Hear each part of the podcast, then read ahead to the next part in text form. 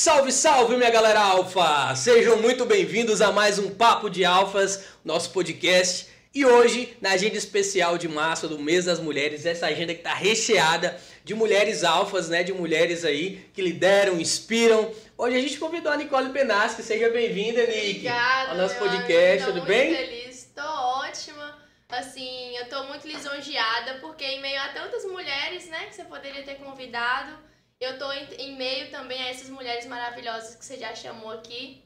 Gente, eu fico olhando pra Matheus, eu fico babando, porque ele tem uma, eu falei que ele tem uma didática maravilhosa, ele fala, galera, alfa, eu não sei se, se a câmera pegou, mas eu tava olhando aqui pra você, né, ele, ele, é, ele é bom no que ele faz, gente. Não, mas faz parte. A gente tem que, assim, tem que criar uma, uma, uma linguagem, uma pegada para É. comunicar com o público. Porque aqui, Nick, nossos espectadores, nossos, é, nossa audiência, né, são todos alfas, então não teria forma melhor de, de conversar com essa galera, né? Então, Nick, você já conhecia o Mucuri Coworking? As instalações aqui no Mucuri? Conheço. Conhece? Já fez algum conheço. trabalho aqui? Fala pra Demais, gente. Já fiz muitos ensaios aqui. Conheço o Carlos também. Ele é um amor de pessoa. Assim, é um cara que quer sempre inovar aqui no Mucurica Work, então assim, eu admiro demais, sabe? Sério? Essa, essa veia assim de inovar, de empreender, é top demais. Não, e a pegada do Mucuri Coworking é totalmente inovadora aqui para nossa cidade e região, né? Uma cidade que fomenta muito o comércio e empreendedorismo. E o Mucuri Coworking eu vejo hoje como uma casa do empreendedor, né? Sobretudo da galera que está dando o pontapé inicial na carreira, que é Aham. muito importante. Né? O Mucuri conta com salas personalizadas, estações de trabalho, estúdios, tudo para receber, né? Recepcionar a galera aí, seja você profissional autônomo, seja você empreendedor, né? Com salas para reuniões, enfim, empresas também, né? Utilizam aqui o espaço do Mucuri Coworking, seja o espaço social, né? Seja os auditórios, a sala de reuniões. O Mucuri Coworking veio para trazer esse fôlego aí para os empreendedores, né? E junto com, com toda essa, essa gama de, de produtos, né? De salas e tudo mais, além de toda essa estrutura física, também tem um escritório virtual, né? Que é uma estrutura digital, onde você é, co- consegue colocar seu endereço na localidade né, do Mucuri Coworking, receber correspondências, e você paga um valorzinho mínimo por mês, tá? Vai aparecer um QR Code na tela aí com valor super razoável, tá? Com preço de Black Friday para nossa audiência. E com esse valor você consegue contratar o pacote, né, o serviço é, do escritório virtual, ganha também é, uma reunião, né, um, acho que eu- algumas horas aí de reunião. É só chamar aí nesse QR Code aí, só escanear, que eu tenho certeza que você, né, a sua empresa vai estar muito bem recepcionada no Mucuri Coworking. Então, o Carlos, que é um exemplo de empreendedor, né, como você falou, tá sempre inovando, buscando Inovando. trazer coisas E, novas. Inclusive, eu tenho até uma experiência, porque eu, eu fotografo aqui, né, de vez em Sim. quando. Quando eu fotografo algumas mulheres, né, que são empreendedoras, mas não tem um espaço físico, né? E aí eu tava com uma cliente minha que ela ia montar um espaço físico, mas tava aquela preocupação, tipo assim, ah, eu vou ter que pagar aluguel, vou ter que comprar móveis. E ela não conhecia aqui ainda, ela conheceu é, quando a gente veio fazer o ensaio. Aí ela já fechou com o Carlos, já tá organizando lá tudo e já tá vindo pra cá também. Não, e aposto que assim, que a reação dela foi, meu Deus, tinha Já isso! tá pronto! Não preciso fazer nada, já tá pronto pra mim. É como eu costumo falar aqui, né? Falar de coisa boa é muito fácil. Gente, ah, mas tá, tá falando isso porque tá fazendo propaganda. Mas vocês estão vendo aí, É né? A prova viva, real de que é coisa boa de fato mesmo. Então você que necessita de alguma dessas demandas, né? Você que vai necessitar de uma sala, enfim, só chamar no, no, no Mucuri Coworking e fala que você veio do Papo de Alfas que tem desconto especial. E Nick, eu vi que vocês vieram de moto aqui, né? Eu, meu bem, é a vi- vida dos motoqueiros. é, né? Nós viemos de PUC, fia. Ô, vou te falar bem a verdade, viu? Nós viemos de PUC porque o PUC ficou doidão. Né? Agora o PUC tá doidão, tá dominando o Teoflotone. É o maior e melhor aplicativo de mobilidade urbana da nossa cidade e região. Tá? A corrida tá saindo a dois reais. Corridinha de moto, dois reais. É só utilizar o cupom PUC Doidão que você vai conseguir aí, né? Acessar esse desconto especial. É só baixar o aplicativo. QR Code tá aparecendo na tela aí. Você que tá pelo celular, é só ir no link da descrição. Você vai conseguir baixar o QR Code da PUC. Galera, final de semana de show aqui na cidade. Vai com segurança, volte com segurança, tá? Aproveite esse super desconto da PUC, corridas de carro com 5 reais de desconto. Então a galera que quer sair, quer curtir, quer curtir a noite, quer beber, né? quer, quer dançar e não quer se preocupar com o volante, não quer se preocupar em, em dirigir, né? com essa responsabilidade, chame o PUC, porque eu tenho certeza que vai te levar com total segurança, tanto para o seu evento, né? para sua noite, quanto para casa. E é isso aí, tá? Eu só tô andando de PUC agora. E eu não sei porque que eu esqueci hoje que tinha esse cupom de. Aí eu já Agora, guardo eu pra usei, aproveitar. Só que eu não lembrei. Essa- Eu, eu já tinha visto que tinha postado, Aham. já tentei é, usar, já até usei antes, só que eu não tinha lembrado. Pois é, chama PUC Doidão. Essa semana um, um chegado meu, velho, eu vi lá a Hoje eu propaganda um lá e tal. PUC carro que eu peguei hoje. É, né? Aí me chamou, como é que é pra mim conseguir os dois reais da corrida e tal? Falei, ó, você precisa utilizar o cupom de desconto. Você colocou, ah não, pensei que era só baixar o app. Não, você precisa utilizar o cupom, tá? Só colocar PUC Doidão, que já vai ganhar o descontaço aí na sua primeira corrida. Capite? Ó, vocês dois já tem... Vocês dois, é, pe- ah, pessoal, ah, só, deixa eu só falar uma coisa pra vocês aqui. Quem tá aqui hoje com a gente, vocês não vão acreditar. Pedrão, Pedro Andrade, exatamente. Ó, pra quem não conhece o Pedro, tá? Tem uns dois episódios já do. Ah, não, tem um só. O, o, o outro tá pelo nosso Spotify, tá? Tem um link também na, na nossa descrição, você consegue ouvir os nossos podcasts pelo Spotify. Mas o Pedrão que veio em dois bate-papos aqui no nosso podcast. Ele superou qualquer outro convidado. É Amigo, parceiro de negócio, é da época lá que a gente fazia pelo celularzinho, filmava ali, escorava o celular na garrafa de água e comprou um microfone de lapela, enfim, né? Foi um- uma das primeiras pessoas que acreditou que apoiou o nosso projeto, né? Grande amigo, parceiro de negócio. E, por incrível que pareça, o Pedro é casado com a Nicole, né? Ai, Então são um casal aí de empreendedores que estão fazendo uma trajetória é, excepcional de excelência aqui na nossa cidade. Galera, seguinte, vocês são casados, né? Eu acredito que vocês têm aí a pretensão de construir uma casa em algum momento. E eu vou indicar. de Jesus. Pois é, eu vou indicar um, um, um- escritório especializado em todo tipo de, de, de financiamento imobiliário, seja para reforma, construção, construído do zero mesmo. Taisline Silva Caixa aqui. Tá uma correspondente autorizada da Caixa Econômica Federal, gente, que é um escritório assim totalmente personalizado, tá preparado para sua demanda. Às vezes o pessoal fica lá naquelas filas quilométricas da Caixa, "Ah, vou lá ver como é que é, como é que faz, perde uma manhã inteira só na fila, depois chega e depois já tá com fome, porque já deu hora do almoço e tá lá ainda para ser Sente atendido. Gente, o escritório da Taisline Silva é preparado para atender suas demandas, tá? Você chega lá, tem um atendimento personalizado, né? Vai entender realmente a sua necessidade, vai te passar toda assim, todas as informações que você precisa, né, para poder financiar seu imóvel, é, sua construção. Então não perde tempo não, tá? É, o endereço é na rua Antônio Alves Benjamin, 253, na Rua da Matriz, próximo ao Cicobi. Caixa Econômica Federal, tá? Caixa do centro aqui, quem é de Flotando vai saber. Um pouquinho mais para baixo, só você descer uns 100 metrinhos a pé, em vez de ficar na fila lá, desce, procura a Taisline, a equipe da Taisline que vai estar aí pronta para te atender, seja na compra do seu imóvel, lote, reforma, construção, enfim, o escritório é totalmente preparado para te atender. No mais é isso, vamos lá, vamos pro nosso bate-papo. Nicole Penaski. Sou Joe. Olha, desculpa só te interromper, que eu tava esquecendo de uma coisa que Sim. não pode faltar. Ô, gente, eu vou levantar aqui rapidinho. Calma aí, peraí, peraí. Me ajuda aqui, pega, pega minha mochila aqui. Vamos lá, ó, primeira vez, viu? O convidado levantou, fazendo aquele mistério aqui. Até eu tô curioso com isso agora.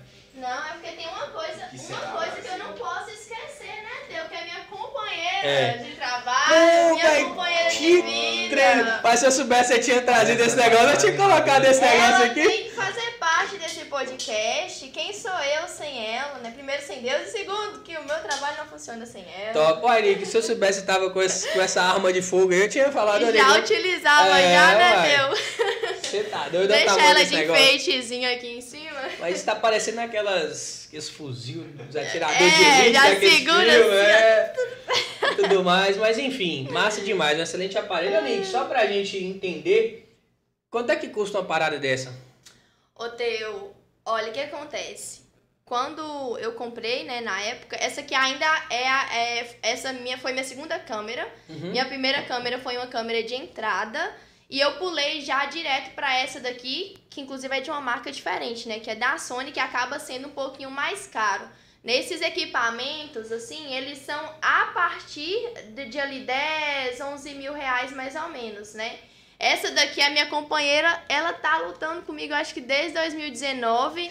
É, eu devo ter gastado nela na época mais ou menos esse valor, né? Hoje com a alta do dólar deve estar mais caro um pouquinho. Isso sem a lente, né? Sem a lente, Só né? essa parte cá, que as lentes são preços variados.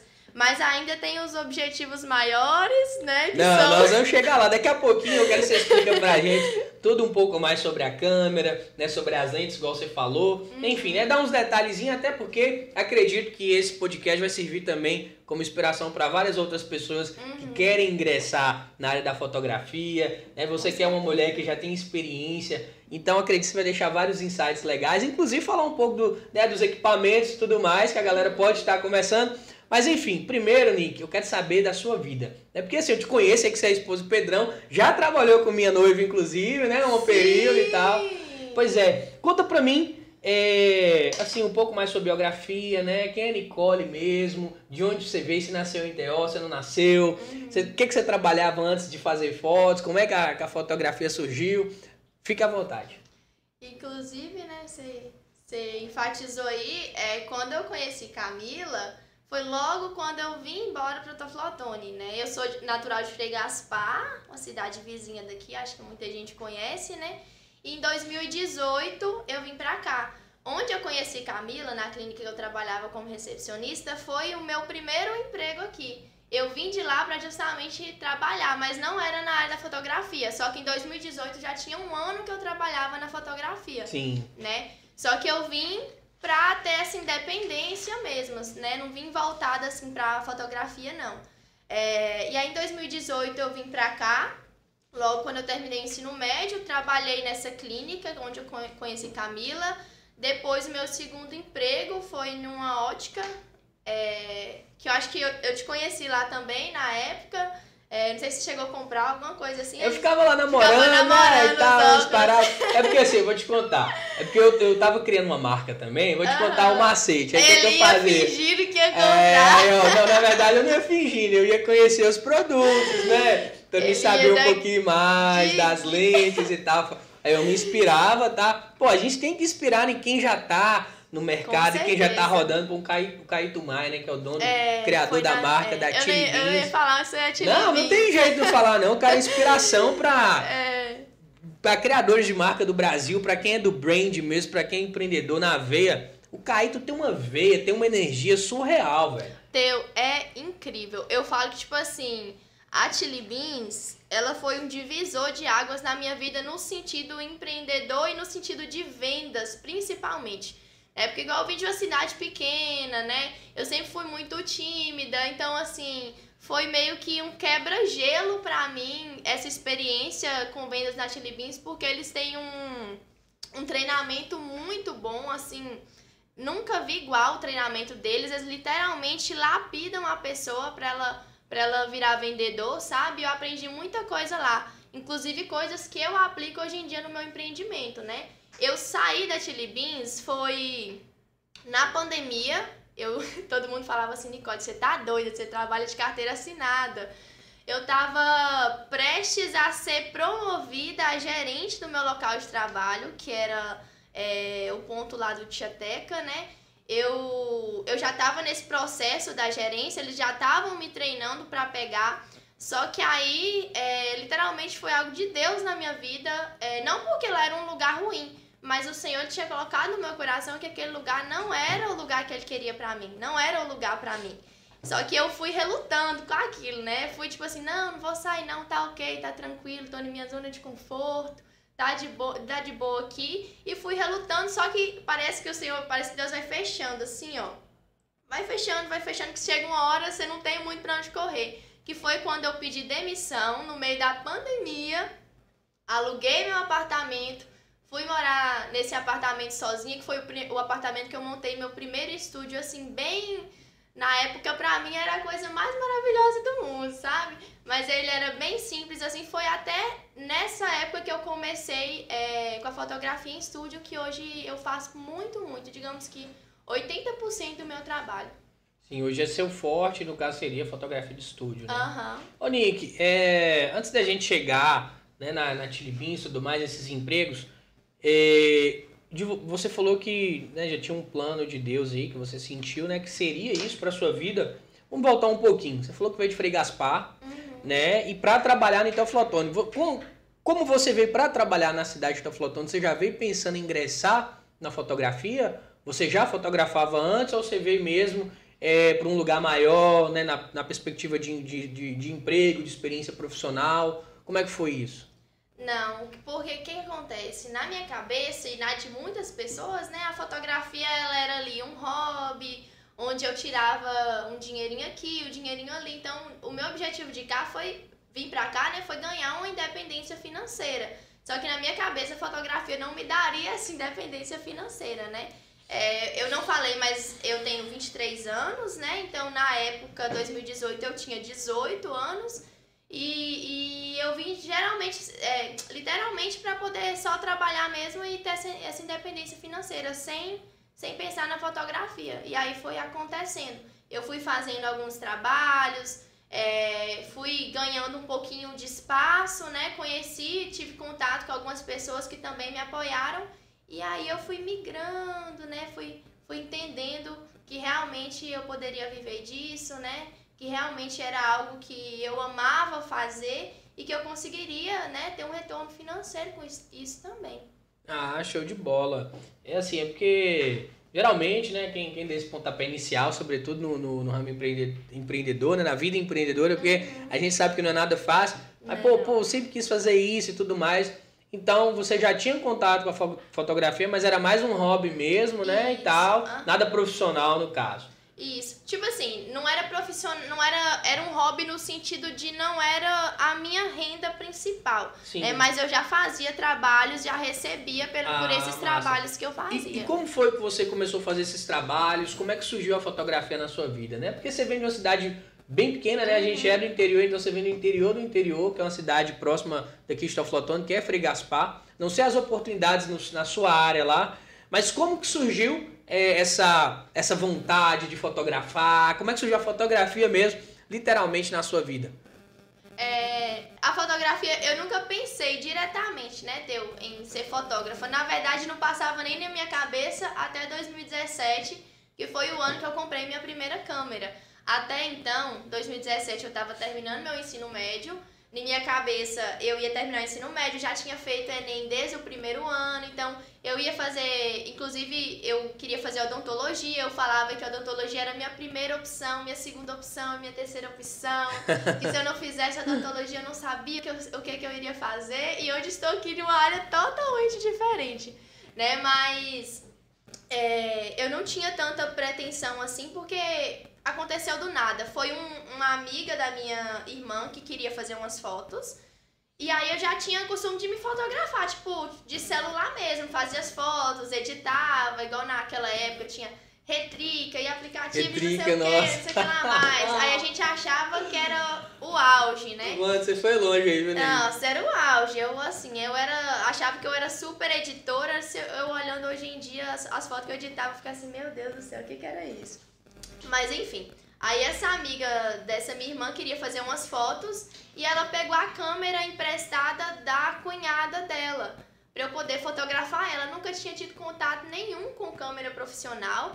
Na época, assim, hoje em dia, né, a câmera era bem de entrada, mas pra mim era um, um super instrumento, né? E foi a partir desse dia que eu, eu meio que me apaixonei, que a fotografia meio que roubou o meu coração, sabe? Foi a partir daí. Foi bem que do nada mesmo. Não tinha pretensão, não era algo que eu pensava.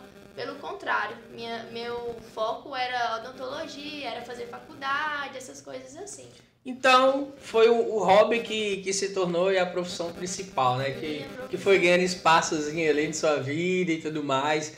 É, então, Nick, me fala como é que foi esse processo de transição para você. Porque, assim, você estava vindo empregado, inclusive, como seu sonho era ser é, dentista, né? Trabalhar na... fazer odontologia e tudo mais, você trabalhou numa clínica de odontologia. Exatamente. Aí depois você migrou depois, passou por um treinamento de vendas, teve todo contato ali com a galera de vendas, né? Com, com mais com comercial e tudo mais. Mas como é que foi, como é que se tornou sua, sua atividade principal? Porque uma coisa é você fazer para tirar uma renda extra, uhum. outra coisa é se tornar sua atividade principal.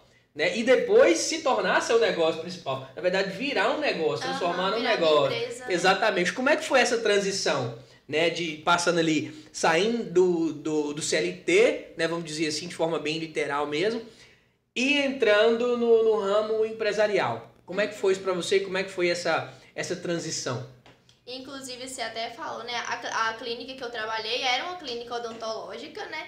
Então, na minha cabeça, era uma porta ali para mim, pro ramo que eu queria, né? E eu tenho curso de auxiliar de dentista, então, assim, o que eu podia fazer para poder é, entrar nesse meio que eu achava que era para onde eu iria, eu, eu fazia, sabe? Agora, essa transição para fotografia foi uma transição muito difícil, porque eu tive, eu tive que abdicar muita coisa, eu tive que abrir mão de muita coisa, eu tive que viver muitas incertezas, confiando no Senhor e naquilo que Ele tinha me prometido. Né? Eu não tinha certeza que ia dar certo. Eu, hoje em dia, né, eu vejo, eu nem tinha tanto talento assim, porque a gente vai aprimorando, né? Querendo ou não, é um dom de Deus, mas a gente vai aprimorando ao longo do tempo, né?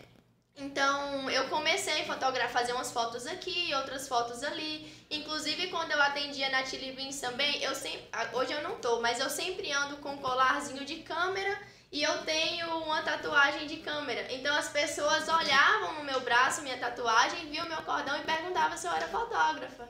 Aí eu falava que eu era fotógrafa. Sou, com certeza. Sou, sou tá precisando tá de alguma coisa aí? Anota meu WhatsApp.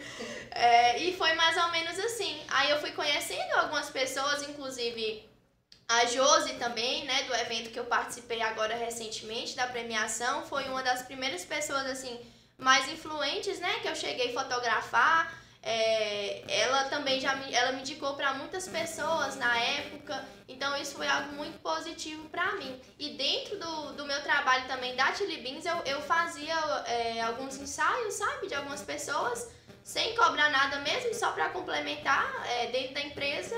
E assim eu fui gerando, né, esses clientes e fui conhecendo outras pessoas. Massa. Assim, você tá bem, você tá falando de um processo bem natural mesmo, sabe? De, de transição, que eu acho bem legal. É porque assim, eu não tive isso, entendeu? Uhum. Mas chegou um momento que você teve que decidir. Ou você não passou por isso, ou você. Porque assim, você mesmo falou comigo que você estava indo para um, pra um, pra um, pra um cargo de gerência, já estava sendo treinada. Uhum. Gerência é um cargo de confiança dentro de uma empresa, né? De uma rede igual a empresa que você trabalhava antes.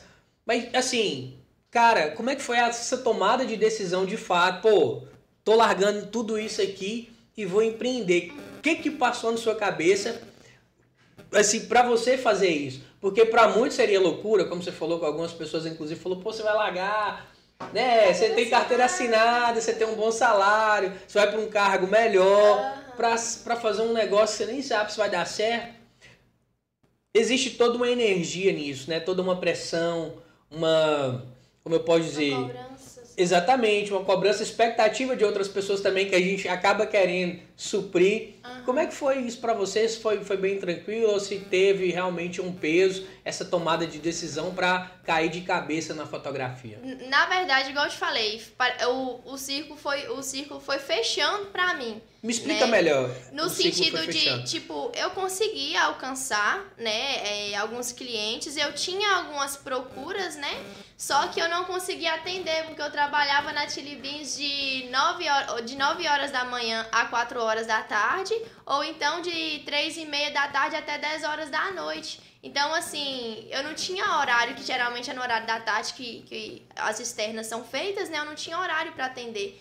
E naquilo eu comecei a sentir a necessidade de largar tudo para realmente focar nessa área. Só que eu passei por um momento de um período de muita ansiedade, porque além das cobranças que eu tinha das outras pessoas em relação a ah, você tá saindo de, de algo que é fixo, né? Que você tem certeza que você vai conseguir, se sua carteira está assinada, você tem um salário, você tem certeza que você vai fazer isso? E mesmo essa cobrança, um pouco que gerou no meu coração aquela questão, depois que eu tomei a decisão, eu não me senti totalmente segura, ah, beleza, tomei a decisão, pedi demissão, vou ver da fotografia, tá tudo ok agora, gente. Não foi. Tô feliz. Tô feliz. Eu passei por um processo de muita ansiedade, porque eu, meu pensamento era sempre que eu não iria conseguir Tipo, por exemplo, é, eu, eu precisava me manter financeiramente falando aqui na cidade, porque eu nunca fui bancada pelos meus pais, digamos assim, eu nunca tive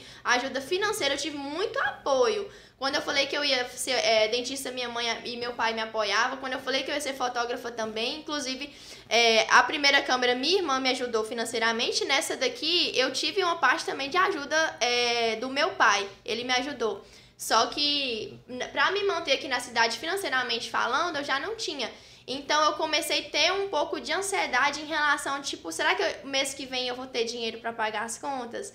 Aí se eu tinha no mês que vem, eu pensava, será que no outro mês eu vou ter? Então, então assim, esse foi o período de mais inconstância, assim, de, no sentido de ter força, no sentido de acreditar em mim mesmo, sabe? Então, assim, foi uma barra eu entender que só dependia de mim, dependia do meu esforço, do quanto que eu queria que aquilo se tornasse uma realidade na minha vida. Eu, enquanto eu ouvia as pessoas falando que talvez não ia dar certo, eu tinha essa insegurança, eu tinha essa ansiedade.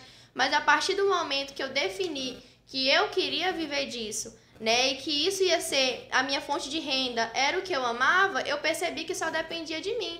Então foi quando eu comecei a produzir muito conteúdo, que o pessoal começou a me conhecer por causa disso, que aqui não tinha assim uma pessoa da minha área que produzia tanto conteúdo assim.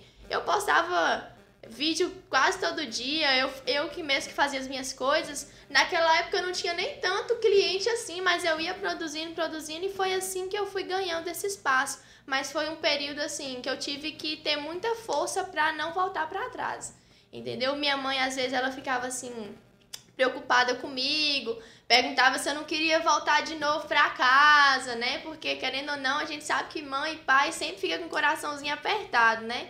Mas eu, eu falei assim, não, eu não posso voltar para trás, eu quero só avançar. E aí eu continuei, graças a Deus estamos aqui hoje. Massa, Nick. Nossa, eu fico assim. Eu, a gente acaba se identificando, sabe? A gente que é empreendedor, velho, a gente tem uma, uma, uma sinergia, né? De, de, de ver que é genuíno, uhum. realmente a vontade, a coragem, né? A, a, assim, a força de tomar decisões. Porque para muitos, ah, se não dá certo, eu volto, beleza, mas uhum. Pra gente não tem não, a opção de não dar certo. Não tem a opção de voltar. Porque é. depois você escolhe, é bola pra frente, é bola vai, pra frente. vai mesmo. E outra coisa também, deu uma coisa que depois desse período difícil que eu passei, Sim. de medo, de ansiedade, de achar que não daria certo. Mas estava dando ou você estava com pouca prospecção, não estava ganhando e isso que estava te gerando essas ansiedades? N não era, eu sofria por antecedência. Ah, tá. Entendeu? Eu tinha, era ansiedade mesmo. Era né? ansiedade né? mesmo. Eu tinha os clientes mas se naquele mês eu tinha os clientes, eu preocupava no mês seguinte. Hoje é março, você tava preocupando com junho é, já. É, é tipo isso. Só que aí foi essa questão, né? O, o período onde eu entendi é, e coloquei até no meu coração, que é uma coisa que eu levo pra mim, eu sempre falo com as pessoas, o seu negócio, o seu empreendimento ou qualquer coisa que você colocar a mão só não dá certo se você não quiser, primeiramente o Senhor, né? Mas se você não quiser, porque quem quer corre atrás, entendeu? Você vai ficar, ah, eu quero fazer sucesso na fotografia, vou ficar de braços cruzados esperando acontecer as pessoas me procurarem. Não, a gente, você sabe que você é empreendedor. A gente tem que correr atrás, a gente tem que fazer, mesmo que, que não tenha tanta procura ou, ou tenha, independente disso, você continua nessa constância porque é só assim que dá certo.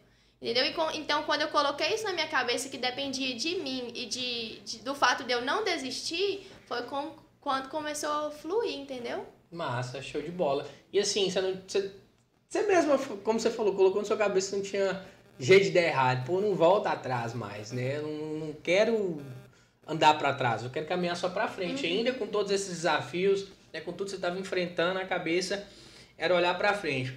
Nick, Beleza, você saiu ali do, do CLT, né? Foi viver da fotografia, começou a empreender, né? De fato, porque assim, uma coisa é, como eu costumo dizer, uma coisa.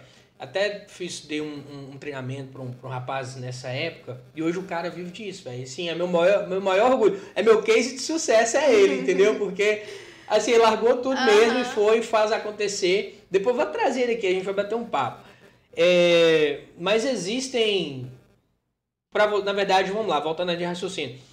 Uma coisa é você tá fazendo, exercendo a sua atividade como uma fonte de renda extra, Outra coisa é você começar a lidar como negócio. Aham. É você já ter uma cabeça, peraí, é meu negócio, eu tenho um, eu tenho um caixa, né? Essa grana aqui não é minha, essa grana é da minha empresa, eu vou alocar esse, esse capital para compra de equipamento, para investimento, para marketing, para capital de giro, para reserva, enfim, né? Vamos, como é que eu vou prospectar mais clientes? Como é que eu vou aumentar minha cartela de clientes? Como é que eu vou fazer meu remarketing, meu pós-venda? Você tem toda uma preocupação. Uhum. Não é mais uma coisa que você faz casualmente, agora é sua atividade principal. Né? E eu acredito que, que isso tem diferenças da de CCLT. Uhum. Para você, quais foram as maiores diferenças é, de trabalhar em empresas, né, como talvez uma intraempreendedora, é, porque, até porque você ia ter um cargo de liderança, então provavelmente você já tinha essa pegada empreendedora dentro da Chile, mas já no seu próprio negócio, né, quais foram as principais diferenças que você notou? Pô, peraí, isso é diferente daquilo ali, entendeu? Uhum. Na verdade, é a, é a responsabilidade em, em relação à, à empresa, né? Que uma coisa é você ser contratado, né? E outra coisa é a empresa ser sua, se você não tá ali, acaba. Igual, por exemplo, é, se você é um vendedor, se você não vender, se você é contratado e você não vender, eles só vão te demitir e vão colocar outra pessoa no seu lugar. Entendeu? Agora e dentro da sua empresa? Se você, Você não, não pode se vender, demitir, né, Nick?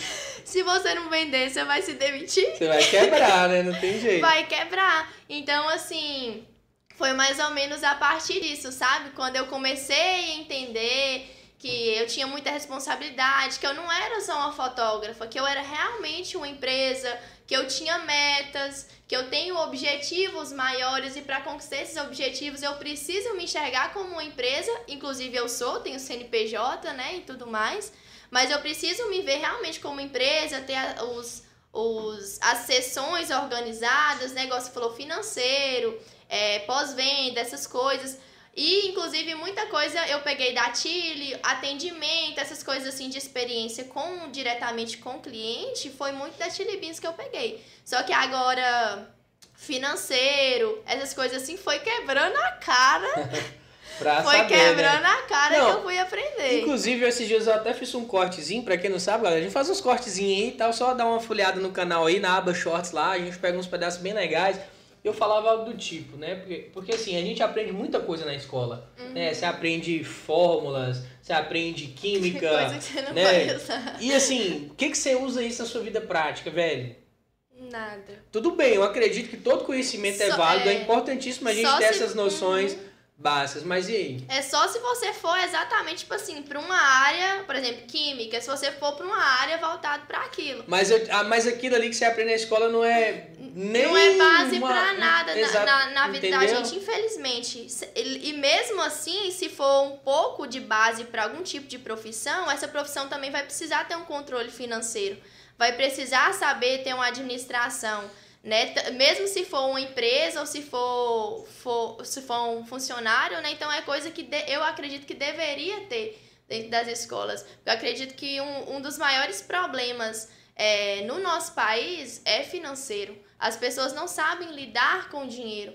Né? Inclusive, isso traz problemas para dentro do casamento, para a família. Então, assim, tinha que ser um princípio desde, desde a escola e, obviamente, também trabalhar dentro, dentro de casa, né? Tinha que ser algo básico, né, que- Como você tá falando aí, na educação de base, as crianças, nós, pessoas comuns do dia a dia, deveríamos aprender a lidar com isso, Uhum. né? Porque, como eu, como eu te falava, cara, você sai ali da, da- do ensino médio, você vai viver a vida, você, sai fica- da facu, e Você fica perdido. Você é um desempregado, velho, entendeu? Você, ah, você é formado, mas você tá sem trampo. E você vai procurar seu emprego, seja na sua área, ou fora da sua área, ou em outra área, ou na área que aprender, que você tiver oportunidade, mas aí você vai receber seu salário. Você precisa aprender a lidar com dinheiro, aí você tá empreendendo, beleza, você tá fazendo suas vendas ali. E agora, como é que você lida com essa grana? Cadê a educação financeira? É meio que não Entendeu? precisava da gente levar a surra que a gente levou, né? Exatamente, você só aprende. É isso que eu tô não, querendo não- dizer. não precisava levar a surra de, de ter que cair e quebrar a cara pra aprender a, a organização Não, financeira. E o quanto isso atrasa, né? Porque, assim, se você pegar, poxa, se você tivesse esses conhecimentos básicos, né, de não descobrir errando, né, realmente, Uhum. de, de, de, já começar tendo um conhecimento ali razoável Aham. sobre educação financeira, sobre grana, sobre outras coisas, estaria muito mais à frente, entendeu? Então acaba atrasando e atrapalhando um pouco o nosso processo com uma coisa que pode ser evitada muito antes. Com certeza. Entendeu? Cara, assim, é surreal. Então. Esperamos, né, que talvez em um futuro não tão distante. Não, pode com ser certeza. que isso mude, né? Mas o bom, Teu, que essa questão da, da, dos empreendedores ter voz, igual isso que, que você faz também, dar voz às outras pessoas, querendo ou não, isso é uma forma de educar também. Quem ainda não tem essa consciência, quem ainda não conhece. Entendeu? Então se aproxima a pessoa desse assunto e gera nela o interesse de buscar aprender sobre ele. Então, assim, o importante é que pelo menos está sendo falado. Né? Então, assim, quem quer aprender, está sendo falado, a pessoa teve acesso, então ela pode buscar, tem YouTube, tem muita coisa que você pode aprender também, né? Sim, com certeza. Massa demais. Rico, vamos interagir um pouquinho com a galera aqui no chat, ó. Pessoal, vocês estão massa demais aí nesse chat. Tô adorando. Eu tô morrendo de a curiosidade. participação de Olha, vocês deixa aí. eu mandar um abraço pra minha avó. Fica à vontade. Minha avó tá assistindo. Eu, eu, eu tava na roça ontem, né? Aham. Minha avó mora na roça, minha avó e minha tia. Aí eu mandei o link pra elas, eu falei assim, ó, vó, você não, não, não fica sem assistir, viu? Você entra lá e clica. Minha mãe também. Qual o então- nome da sua avó? Qual o nome minha da sua mãe? avó, minha avó chama Rosália, mas pe- Beijão, dona Rosália. isso. E aí minha mãe também já ficou assim, é, é igual agora que demorou um pouquinho, ela tá assim, cadê, cadê? Minha mãe tava desde ontem, ela repostou o Ansiosa, story, o story seu, minha mãe tá doidinha. Beijo, amo vocês. Pessoal, massa demais, tá? Gente, é o seguinte, vamos interagir no chat mesmo, tá? Manda a galera da Nick aí, que tá assistindo, quer conhecer um pouquinho mais sobre a trajetória da Nicole, que é uma jovem empreendedora, fotógrafa, mulher.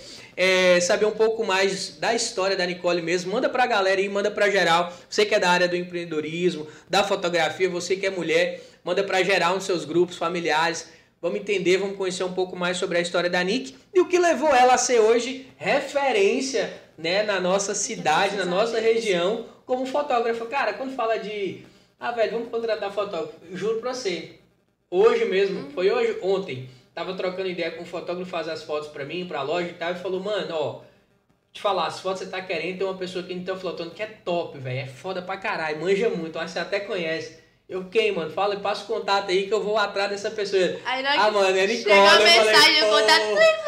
Eu falei, mano, cara, assim, surreal, porque na própria rede de, de é fotógrafos, você já é referência, eu sou, entendeu? Eu sou, assim, eu sou muito feliz por essa troca que eu tenho com outras pessoas da minha área, sabe? Porque eu cheguei aqui, então Flotone já tinha todo mundo, né? Já tinha muitos profissionais formados que já trabalhavam, formados que eu falo no sentido de já tá há muito tempo na Sim. área, né?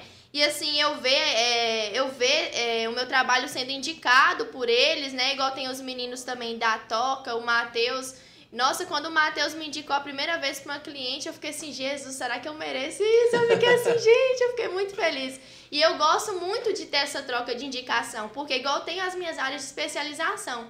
Eu acho que o bom de você ter essa amizade dentro, dentro desse ciclo de, de fotógrafos, né, e profissionais da área, é justamente esse, você não perde teu. Tem gente assim que eu já vi, às vezes, a pessoa cair dentro da profissão por egoísmo. Querer sabe? pegar tudo, até um trampo que não por faz, querer pegar né, tudo. Ou então, tipo assim, por achar que, ah, se fulano trabalha na mesma área que eu, ele é meu concorrente. Não é. Igual, por exemplo, eu indico tanto, tanto, porque eu tenho minhas áreas de atuação que eu foco, que são os ensaios femininos, né? Que entra também as fotos comerciais dentro disso, né? E os ensaios gestantes. Então, tudo que vem pra mim que não é dessa área, eu passo para essas pessoas, entendeu? Igual, por exemplo, casamento, eu já tenho as pessoas que eu indico, é, até uma colega minha que também faz gestante, mas ela faz newborn, eu não faço, eu indico ela, aniversário de criança me procura, eu indico outra pessoa também. Então, assim, eu acredito que quando a pessoa se fecha para ter esse convívio com outros profissionais, é ruim é para ela. Né? Então é bom ter essa, essa amizade, eu sou super feliz assim. Esse network, essa é rede muito dentro da bom. área, né? Meu sonho é fazer um encontrão e sair todo mundo pra tirar foto, sabe? Vamos fazer isso aí, ó. Quem sabe? Aí a gente não, não propõe algo aí. Pessoal, você que, não, você que tá assistindo aí e que não é inscrito no nosso canal, tá? Já se inscreve aí, já Se deixa o inscreva, likezão galera. aí no, no nosso bate-papo com a Nick. Milardes? Otto tá pedindo um. Tá cadê o alô dele. Tá meu, meu amigo!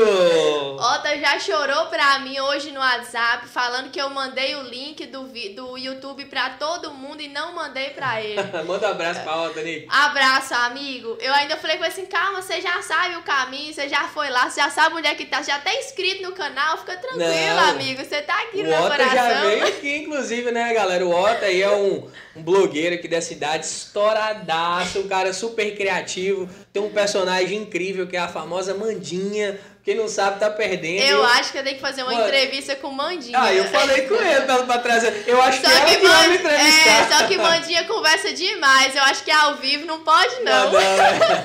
Mandinha solta na lata mesmo, né? Mandinha solta tem que ser cachorro. gravado. Quem faz os cortezinhos ali, né, e tal. Mas é isso aí, gente. Um abraço para todos vocês, tá? Vocês que estão assistindo aí, já deixa o like, inscreve no nosso canal. Isso ajuda o nosso trabalho também. E é isso aí. Outra coisa Deu, que eu esqueci até de comentar com você, antes da gente se mudar de assunto, Sim. é porque quando eu fiz essa, essa transição minha, eu gravei um vídeo no meu Instagram e eu postei falando sobre isso, sabe? Tanto que Sim. o início do vídeo eu até falava, é, eu, eu pedi demissão do meu, do meu emprego para viver do meu sonho. E assim, foi algo que eu não imaginava a repercussão, eu não imaginava quantas pessoas que atingiriam e o quanto ajudou muita gente. Eu tive muito depoimento de pessoas que se encorajaram a fazer isso, sabe? Porque assim, gente, obviamente tem que ter pessoas para trabalhar em todas as áreas, mas às vezes tem gente que tá matando o sonho, matando aquilo que tá ali dentro dela, né? Então, assim, é, tanto pessoas da área da fotografia também que me procuraram falaram assim, Nick, eu tô muito feliz com esse passo que você deu, tá me motivando demais, quanto de outra, outras áreas também. Show! Inclusive, Nick, você entrou num, num assunto que eu ia te perguntar é, e que eu acho super válido a gente falar. Você que passou por essa transição, é, sabe o peso disso, o peso dessa decisão, que, que não é algo fácil, né? Tem toda ali uma crítica, uma carga emocional, né? Você tem que aprender a lidar com suas emoções, tem que gerenciar muito bem, inclusive até para aquilo que você decidiu, para aquilo que você está decidindo, começar a fluir de forma mais eficaz. Qual o conselho que você daria para uma pessoa que está agora passando por essa situação? Está em cima do muro, está trabalhando CLT, mas tem um sonho de seguir em alguma área, seja ela qual for, né? O que que te... Você falou que as coisas foram acontecendo mais de forma natural, o círculo foi fechando uhum. e tudo mais. Mas talvez para outras pessoas é, não aconteça assim. Uhum. Né? Enfim, você que já passou é, por isso. É porque às vezes as pessoas também vão, vão prolongando demais, né? E aí quando ela tem que tomar decisão, já tem que só ser, o momento certo também, né? Tem que ser ali também de uma vez. Ou, ou ter uma coisa que eu sempre falo com as pessoas. Você não pode dar esse passo se você não for o melhor na, no lugar onde você estiver. Vamos supor que você é um vendedor, que você é um recepcionista, que você faz qualquer outro tipo de atuação como CLT. Se você não é bom nisso que você faz, não dê esse passo. Seja primeiro o melhor dentro da empresa que você trabalha, dê o seu melhor dentro da empresa que você trabalha, absorva o que você puder absorver lá dentro e depois desse passo. Porque se você não, não dá o seu melhor no pouco, é como a Bíblia fala, né? Seja fiel no. É, Deus fala, seja fiel no pouco e sobre muito te colocarei. Então, assim, se você não é fiel no pouco, você não vai ser no muito. Entendeu? Então, assim, é, é, é um processo. É tipo, eu, eu, é o que eu acredito que eu sempre indico para as pessoas. Se você já é fiel no seu trabalho, se você dá o seu melhor, é a hora certa de você dar o passo se você está com essa insegurança. Agora, se você quer sair do seu emprego, mas você não, não dá o seu melhor nem no emprego que você tem, você vai dar o seu melhor por sua, por sua empresa? Entendeu? Muitas pessoas desistem no meio do caminho por causa disso. É um processo, elas têm que entender isso. Exatamente. Até porque também, eu super concordo com a Nicole, eu acho assim, que é uma dica incrível, tá? E assim, se tem chance de dar certo, segue essa dica que vai aumentar muito as suas chances de dar Igual, certo aí. Por exemplo, você. Eu, eu tenho referências. Pedro mesmo já falou demais. Quem conheceu o Matheus no local que ele trabalhava sabe que ele era um excelente profissional dentro da área que ele trabalhava antes dele dar o passo que ele deu de coragem. Né? Então, assim, você não ia ser, por exemplo, ser meia boca e quer do nada dar um salto gigante. Não quer subir a escadinha aos poucos, mas, entendeu? Sim, mas sabe, mas sabe uma parada interessante que eu acho? Que você falou aí que super concordo e que vai muito nessa linha que você está falando quando, quando você está em algum lugar e que você dá o seu melhor, ainda que você não seja o melhor, porque assim, tem a diferença de ser o melhor e dar o, E seu, dá melhor, o seu melhor. né? Ah, mas eu tô, mas já tem muita gente melhor do que eu, igual na empresa que eu trabalhava, eu tinha uns caras assim, fodachos, já muito mais experientes, né, no mercado, enfim, muito melhores que eu, mas eu tinha certeza que eu tava dando o melhor. Uhum. Entendeu? E isso, ah, você acaba que por entender o processo e querer também algo melhor para você. É até uma segurança pra você dar o passo. É você saber que você ali tá dando o seu melhor. Então é uma segurança que você tem também que você é capaz de dar o seu melhor dando esse passo Não, de, de empreender, certeza. né? E, e abre. É igual, é igual fazer uma comparação, assim, uma, uma comparaçãozinha, né? Que com certeza você vai entender. Aham. Quando você tá dando o seu melhor naquilo que você tá fazendo, a sua visão começa a abrir. É tipo a lente ali, a Aham. lente quando você tá controlando, você abre o foco dela, começa a abrir. Você tem amplitude, você tem uma visão maior. Então você começa a ver novas oportunidades em algumas outras coisas, em algumas outras áreas. E talvez seja aquilo que você esteja precisando para poder começar de fato a, sei lá, porque ah, eu tô num trampo. Quer dizer que você tem que sair para poder empreender. Você pode sair para trabalhar numa área, seja em outra empresa, mas que tem mais a Que ver tenha- com você, ou que você sempre sonhou, É, entendeu? exatamente. Pessoal, ah, mas eu vou sair do meu serviço para empreender e tal. O pessoal só pensa nisso, mas não é isso. É seguir o seu sonho, né? Isso, empreender é isso, isso. é, é, né? assumir o protagonismo Aham, mesmo. isso. Entendeu? É abraçar o seu sonho, né? E acreditar nele, independente de qual seja. Massa. Então é isso aí, galera. Dê o seu melhor, né? Seja o melhor na condição que você tem, enquanto não tem condição, melhor para ir E além. com o que você tiver, tá, galera? Porque, igual, por exemplo, essa câmera minha de hoje em dia foi meu sonho. Eu comprei ela, eu nem acreditava que eu tinha isso em mãos. Eu ficava até com medo de pegar e deixar cair. Mas antes de, eu- antes de ter essa câmera, eu tinha uma câmera de entrada que ela, bem, ela era bem mais básica. Mas o que, eu, o que eu podia extrair daquela câmera, eu extraía. Porque é sobre você dar o seu melhor com aquilo que você tem. Sim, né? inclusive eu, eu vou até compartilhar uma parada com você. Tem uma galera assim, massa pra caramba, me perguntando sobre podcast, né? Ah, velho, o que, que eu preciso pra começar um podcast? Quanto custa o equipamento? Como é que eu faço e tudo mais? Eu Falo, velho, seguinte, qual que é o intuito do podcast? Primeiro, ah, não, quero fazer e tal, massa. Então, beleza, você quer muito fazer? Então faz, velho. Começa com o que você tem. Você tem um celular aí?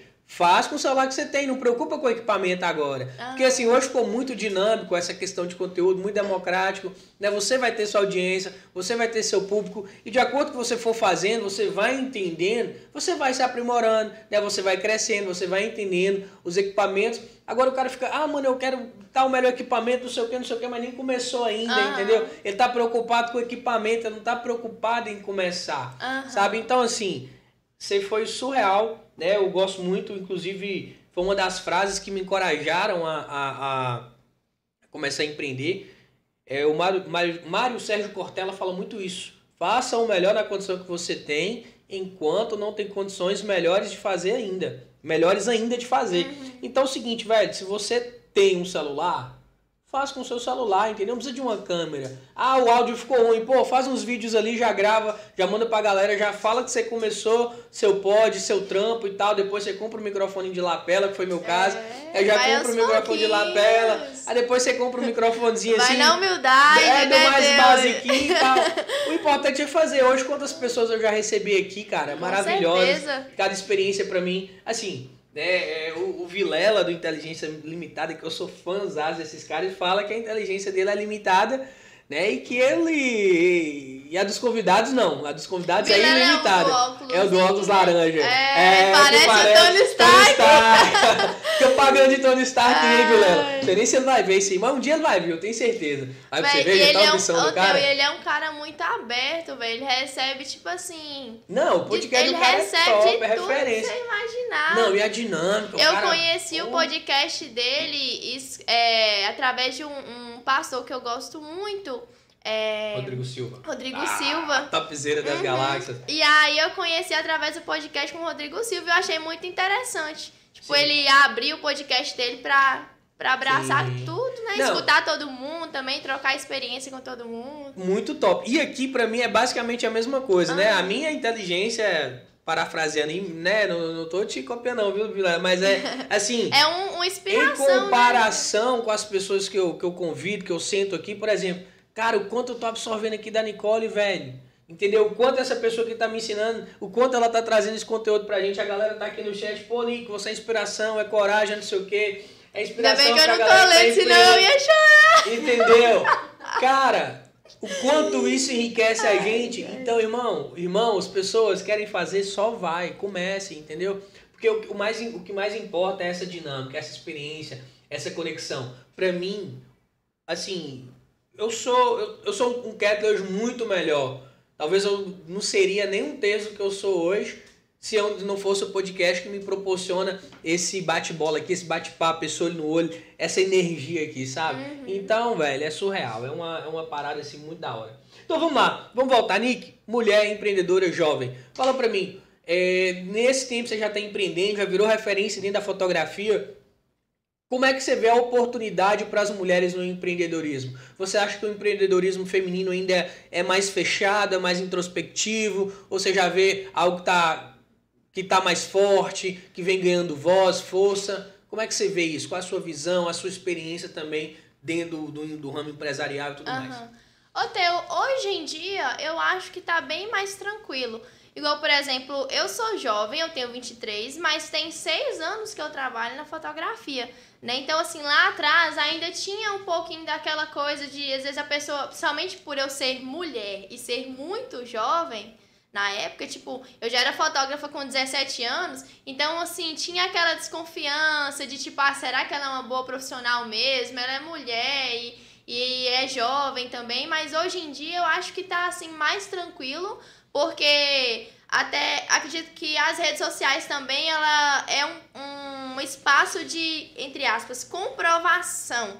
Né? Igual, por exemplo, você consegue. Não que você tem que provar nada para ninguém, né, gente? Mas, querendo ou não, você precisa passar aquilo que você trabalha dentro das redes sociais. Quem você é, o quanto que você se dedica naquilo que você faz. Então, tipo, às vezes a pessoa me vê tão novinha e não sei o que, é mulher, mas às vezes a pessoa vê nas minhas redes sociais e tal e já, já muda um pouquinho. Então, assim, quando eu fiz essa, essa transição, eu busquei mudar um pouquinho o, a minha imagem, trabalhar um pouquinho nas minhas redes sociais de uma forma mais séria, um pouquinho ou mais profissional, para as pessoas ter, para as pessoas acreditarem um pouco mais em mim. Eu realmente, isso foi até um uma chave. Eu realmente precisei disso porque as pessoas me viam muito como novinha, menininha. Ai, será que o trabalho dela é bom mesmo? Só que hoje eu acho que principalmente como as mulheres é, estão tendo uma união muito forte, né? A gente está com uma união muito forte, tem um apoio muito forte também entre as mulheres. Isso vai sendo sementinhas que vão sendo plantadas, né? Então vai crescendo também, vai expandindo. A gente expande juntas e vai ganhando espaço. Entendeu? Acredito que a, é, a, dificuldade que tem hoje em dia não é nada perto da dificuldade que tinha antigamente. Porque eu realmente precisei. Assim, infelizmente, né? Eu falo que às vezes eu precisei até ser um pouquinho de uma pessoa que eu não era, que eu precisava passar uma imagem muito mais séria. E eu sou, tipo assim, de boa, eu sou conversadeira, essas coisas assim. Então eu tinha que, às vezes, passar uma imagem um pouco mais séria para dar aquela credibilidade. Infelizmente, mas hoje em dia eu acho que isso aí é é tranquilo, não é, não é tão cobrado, não. Entendi. Isso segue naquele padrão do, do empoderamento feminino e tudo mais. Às vezes, como você falou, tem uma rede de mulheres uhum. né, que se apoiam, que divulgam, né, que, que se fortalecem. Com certeza. Isso segue no, na, naquela ideia do empoderamento. E outra coisa, seguindo essa pergunta, é de que maneira a gente poderia, né, a, a sociedade como um todo, nós mesmos, exercitar, incentivar esse empreendedorismo feminino? Né? Porque era ruim, ficou melhor, mas como você acha que poderia melhorar? Eu acredito que é tudo o apoio literal, né, né, Teu? Assim, realmente você tá ali apoiando, incentivando, acreditando, é, se é uma pessoa que tem uma loja, comprando na loja daquela pessoa, ou se você não tem condição de comprar, indica para quem você consegue indicar, né? Só postar um story, né, É, véio? só reposta, é um, é um negócio assim básico e simples, mas as, e, é, e é uma coisa que eu até já postei um Rios uma vez, é, que falava sobre isso, né? Que as pessoas falam assim, ah, as mulheres têm que apoiar as mulheres, não sei o quê, mas no final a pessoa que tá postando não tá apoiando ninguém. Entendeu? Então, assim, é algo que, que vai, vai sendo plantado aos poucos, né? Mas vem desse apoio, dessa questão de. Ou se você não pode comprar o serviço ou o produto, mas fala pra alguém daquela pessoa, igual, por exemplo, o rapaz que te indicou pra mim, né? Mesmo que ele é da mesma área, mas ó, você vê, ele é homem e fez essa indicação. E você vê que as coisas já deram uma melhorada. E hoje em dia, por exemplo, o meu trabalho, a maioria do trabalho hoje em dia que eu faço é muito por indicação. Entendeu? Então, assim, acredito que isso faz toda a diferença. É uma, o apoio realmente é você indicar, você abraçar, você incentivar o trabalho das outras mulheres, independente de você ser mulher ou de você ser homem. Entendeu? Massa, nossa, show de bola, excelente insight, velho. Porque assim, o pessoal fica assim, ah, só nos bastidores, né? Não, vai dar certo mesmo, mas pelas costas tá ali falando, você viu fulano ou fulana, né? É. Aí isso não vai dar certo, não. Ou então tem, tem, tem casos que, tipo, a pessoa só te apoia até certo nível. Se você. Se você cresceu muito, ela já começa a não gostar de te apoiar tanto que ela acha que ah, você não pode ser maior do que assim, né? Essa questão do, do egoísmo, ah, a pessoa a visão dela, né? Porque eu acho que a ah, todos nós, né, de acordo com a nossa dedicação, a gente está no mesmo patamar.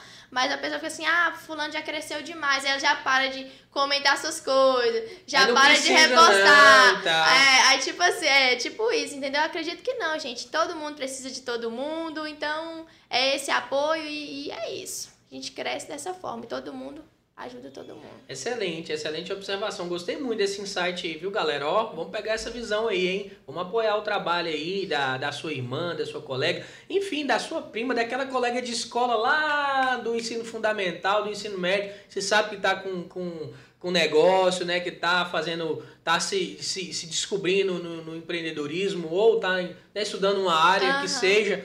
Pega o conteúdo daquela pessoa ali. Porque assim, quando a gente começa em algo, a gente começa. Não tem como, né?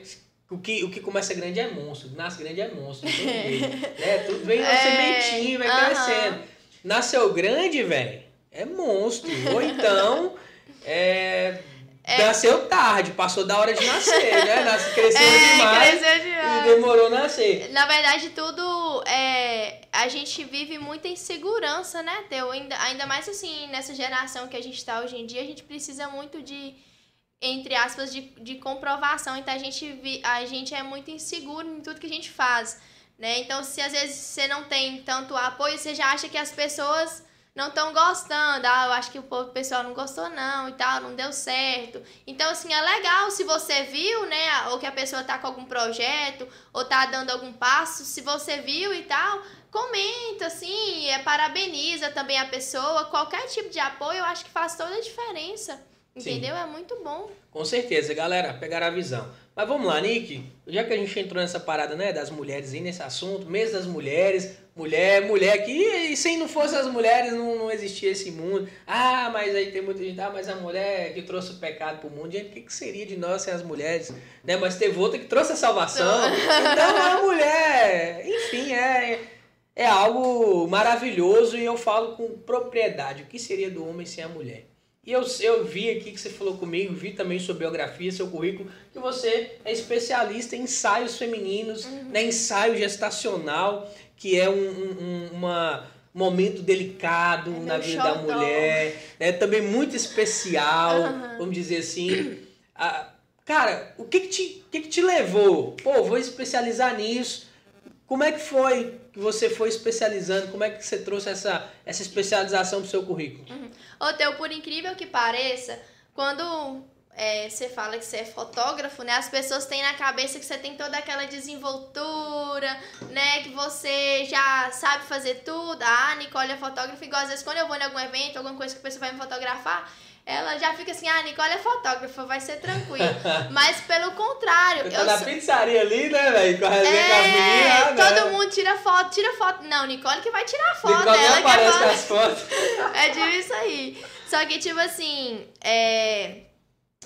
Peraí, deixa eu lá, Jesus. O ensaio e tal. É, voltei. Eu me, eu me especializei nessas áreas porque é algo que eu vivo muito. Inclusive. Você engravidou mês... quantas vezes, Nick? Não, não nessa, né? É nessa área assim, eu, eu vou ter só uns, uns seis, assim, gente. Só um timinho assim, sabe? Tô brincando. Timinho de futsal, né, Nick? É.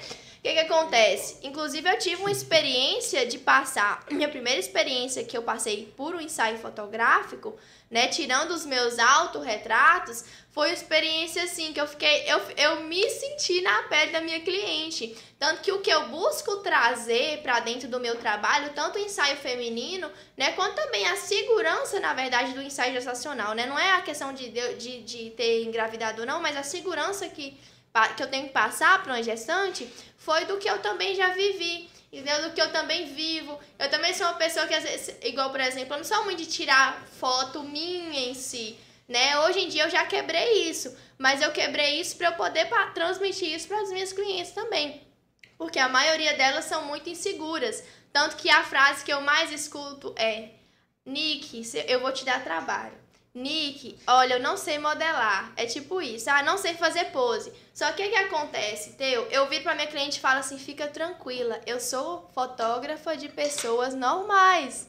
Não sou fotógrafa de modelo, eu não vou cobrar de você algo que você não tem. Eu sou fotógrafa de pessoas normais. Eu sei o que, que a minha cliente passou, porque eu já passei também. Eu cheguei no dia do ensaio e tal, conversei com a fotógrafa, aí eu ficava na minha cabeça, tipo assim, que hora será que ela vai eu ficava tipo assim, a que hora será que vai começar? Será que ela vai me avisar? Será que ela vai falar o que, que eu tenho que fazer? E isso que eu já era fotógrafa já há tempo. Essa experiência minha foi ano passado.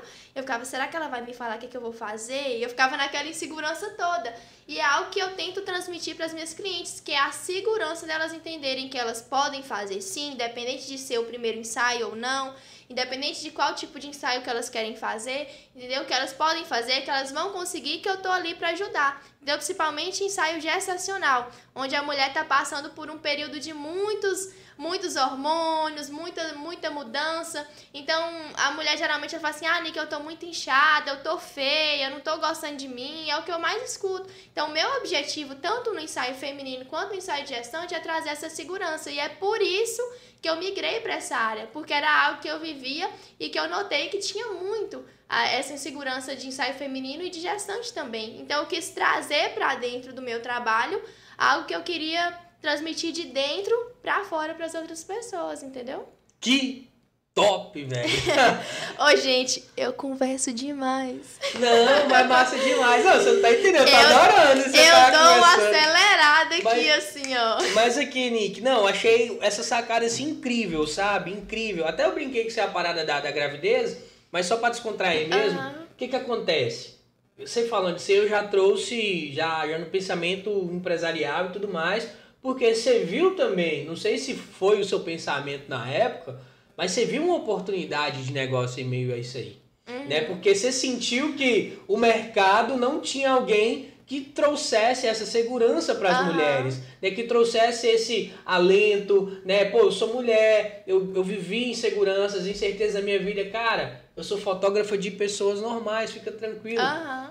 Vai sair um trampo massa, confia em mim, entendeu? Então, cara, você viu um business aí.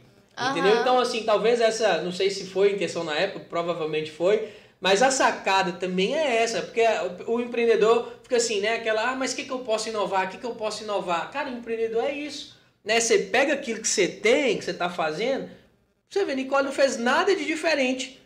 Ela é fotógrafa, como eu tenho vários no mercado, tira foto de mulheres, como vários Sim, outros vários. mercados, só que ela se especializou em trazer essa segurança para as mulheres, que ela sentiu realmente essa dor. Ela sentiu que havia uma necessidade, um problema para ser resolvido. E quem resolve? Nicole. Usar para Nicole, é, entendeu? E outra pô? coisa, não tem como você ter autoridade sobre algo que você não viveu e você não tem entendimento, você não conhece. Como que você vai falar de algo, você vai fazer algo, você vai passar a segurança de algo que nem você se sente segura em relação a isso. Tipo os gurus da internet aí, né, Nick? É, não, tipo assim, ah, como, como ficar milionário e não sei quantos dias. O cara nem ficou milionário ainda, ele vai ficar milionário vendendo para você. Muitos cursos ainda, aí você vai quebrar e vai ficar mais rico ainda. Entendeu? Opa, foi mal, só beber uma água. Peraí. Não, fica à vontade. É... Outra coisa, você falando me lembrou a minha entrada no ensaio comercial. Ensaio fe... que entra dentro do ensaio feminino. São os ensaios comerciais, que são empreendedoras. Eu lido com empreendedoras que a maioria delas estão dando aquele primeiro passo de coragem em mudar a imagem, se fotografar. E eu dei esse passo de entrar para essa área foi até quando eu decidi montar o meu estúdio meu estúdiozinho pequenininho que eu mesma pintei lá em casa, eu mesma que montei foi quando eu vi essa necessidade, porque eu precisei passar por essa transição de imagem. Foi o que eu falei para você. Eu precisava passar uma imagem mais séria.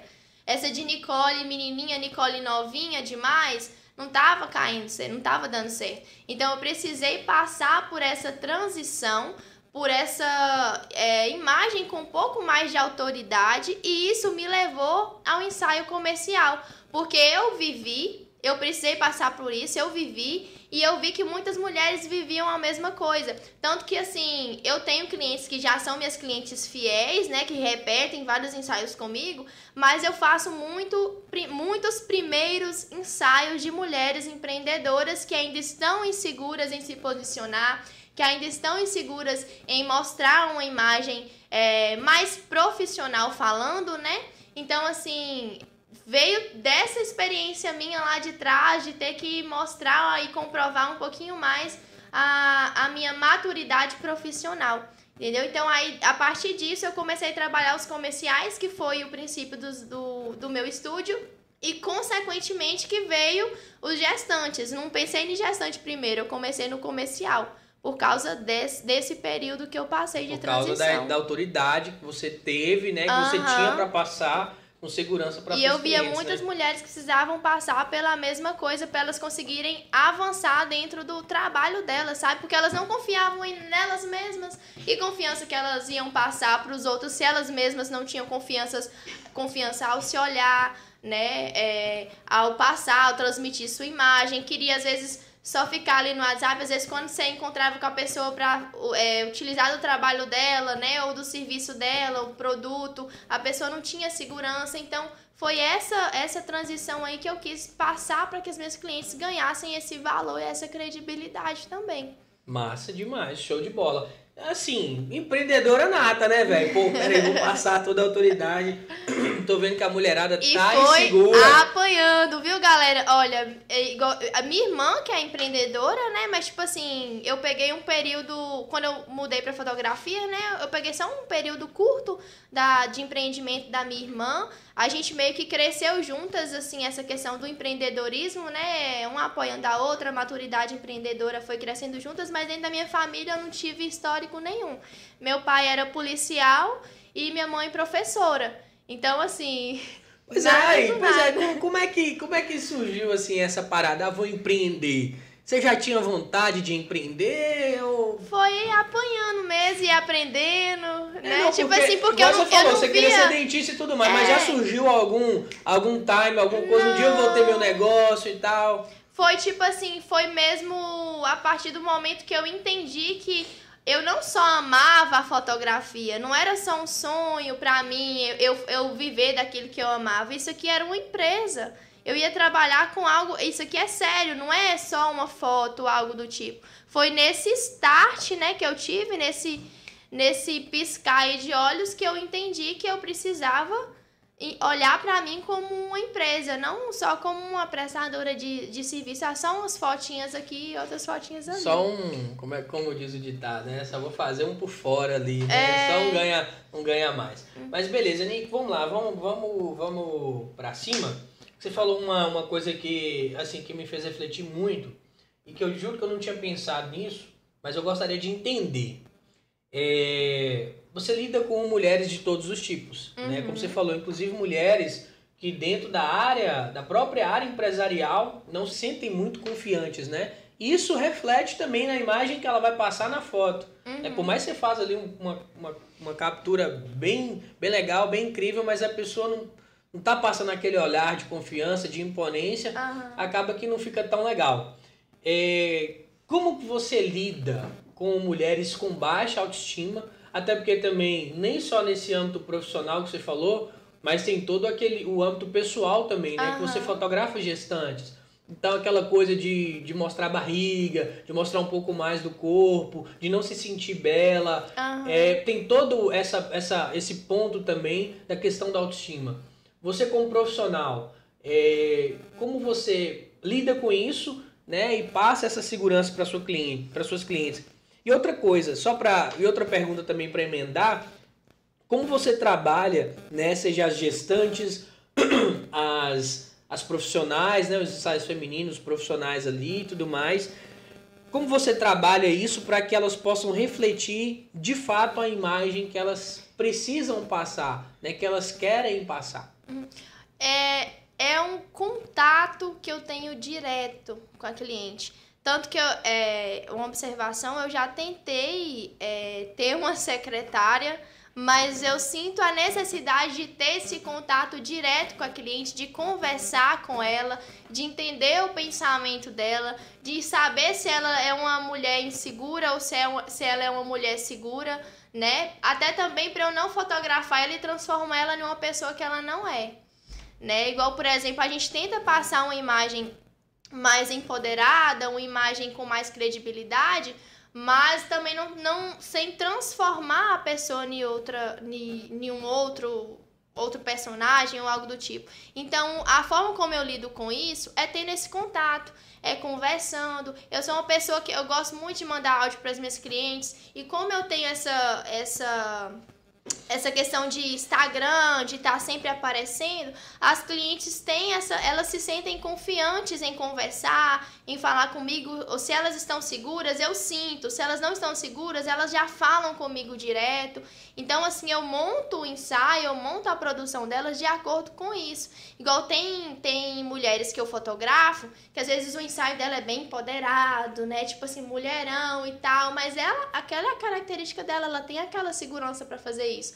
Agora, não tem como eu jogar numa mulher que ainda tá um pouco insegura esse tem de mulherão e tal, porque ela, ela vai estar tá ali na hora do ensaio fazendo uma pose com o look que ela não queria e tá tipo assim, meu Deus, o que, que eu tô fazendo? Então eu tento deixar com que essa experiência é, pré-ensaio do contato aproxime a nossa produção do. do deixe, deixe mais próximo do que ela realmente é e empoderando ela também para que o ensaio seja uma quebra de objeção entendeu? Para que o ensaio seja uma quebra de objeção para ela. Então, assim, quando ela terminar o ensaio e eu mostrar as fotos, ela falar assim: Nossa, Nick, eu tô bonita demais. Essa sou eu? Não, tô bonita, gostei. Entendeu? Então, meu objetivo é esse: é ter esse contato, entender o que se passa na cabeça da cliente antes. E no dia do ensaio, a gente quebra essa objeção dela para no final ela sair satisfeita, entendeu? E aí, isso, consequentemente, deu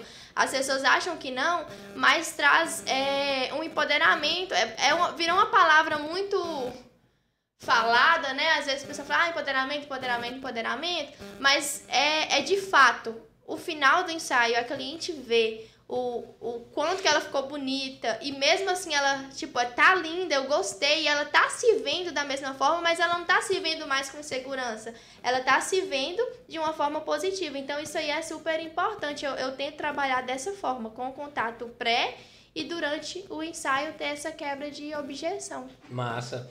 E assim, o próprio, pelo que eu entendi aí, o próprio ensaio também, o resultado do ensaio, porque assim, uma coisa é você mostrar umas fotos legal, pô, gostei, fiquei bonita e uhum. tal.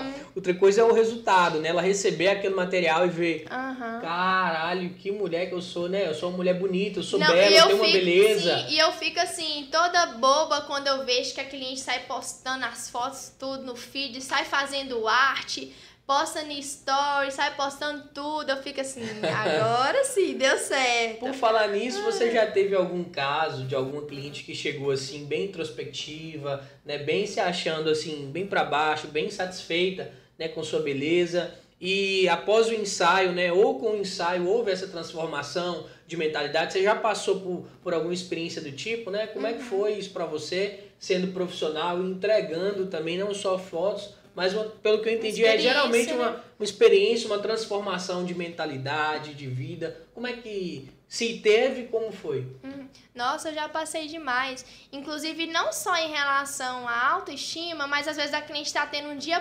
péssimo e ser responsabilidade minha transformar o dia dela.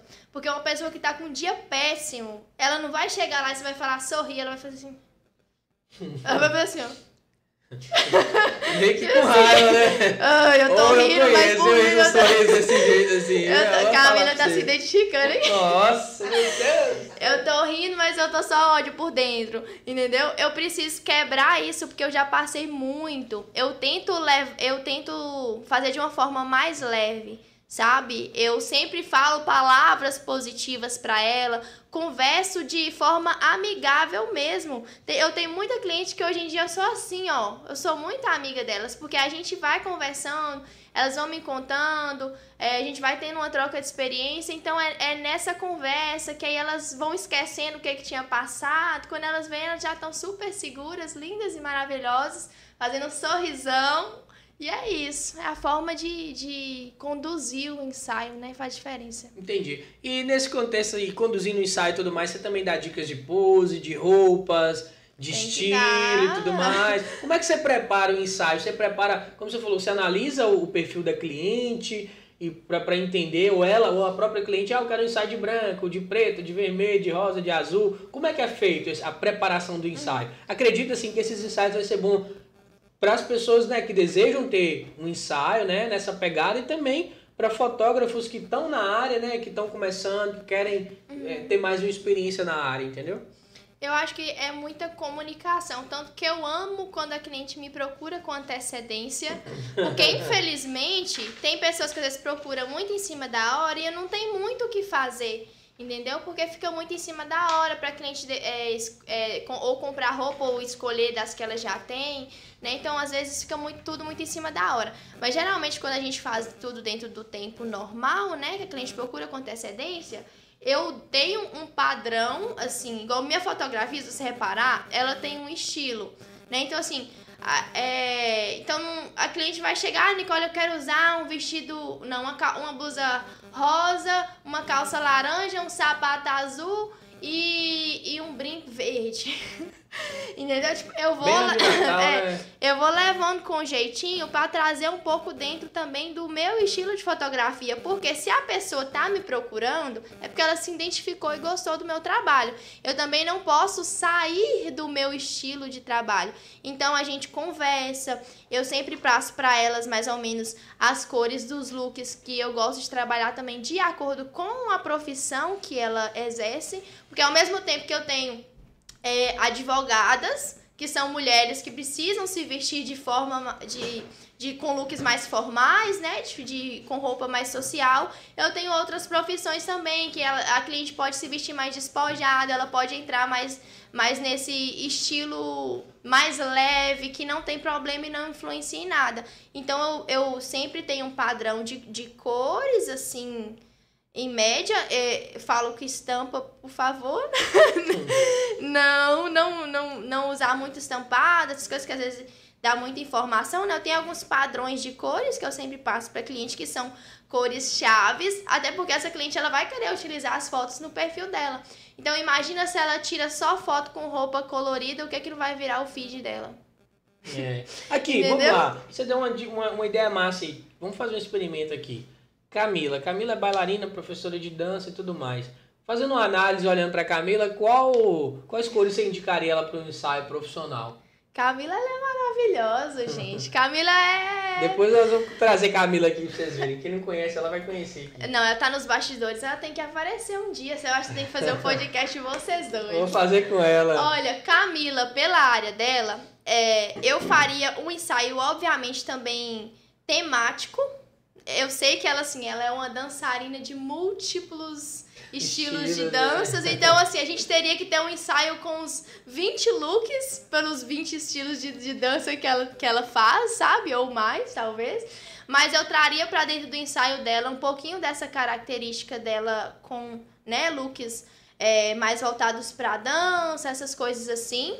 É, Camila não tem cara de ser algo muito social, não. Ela não não, não bateria com ela esse, esse estilo.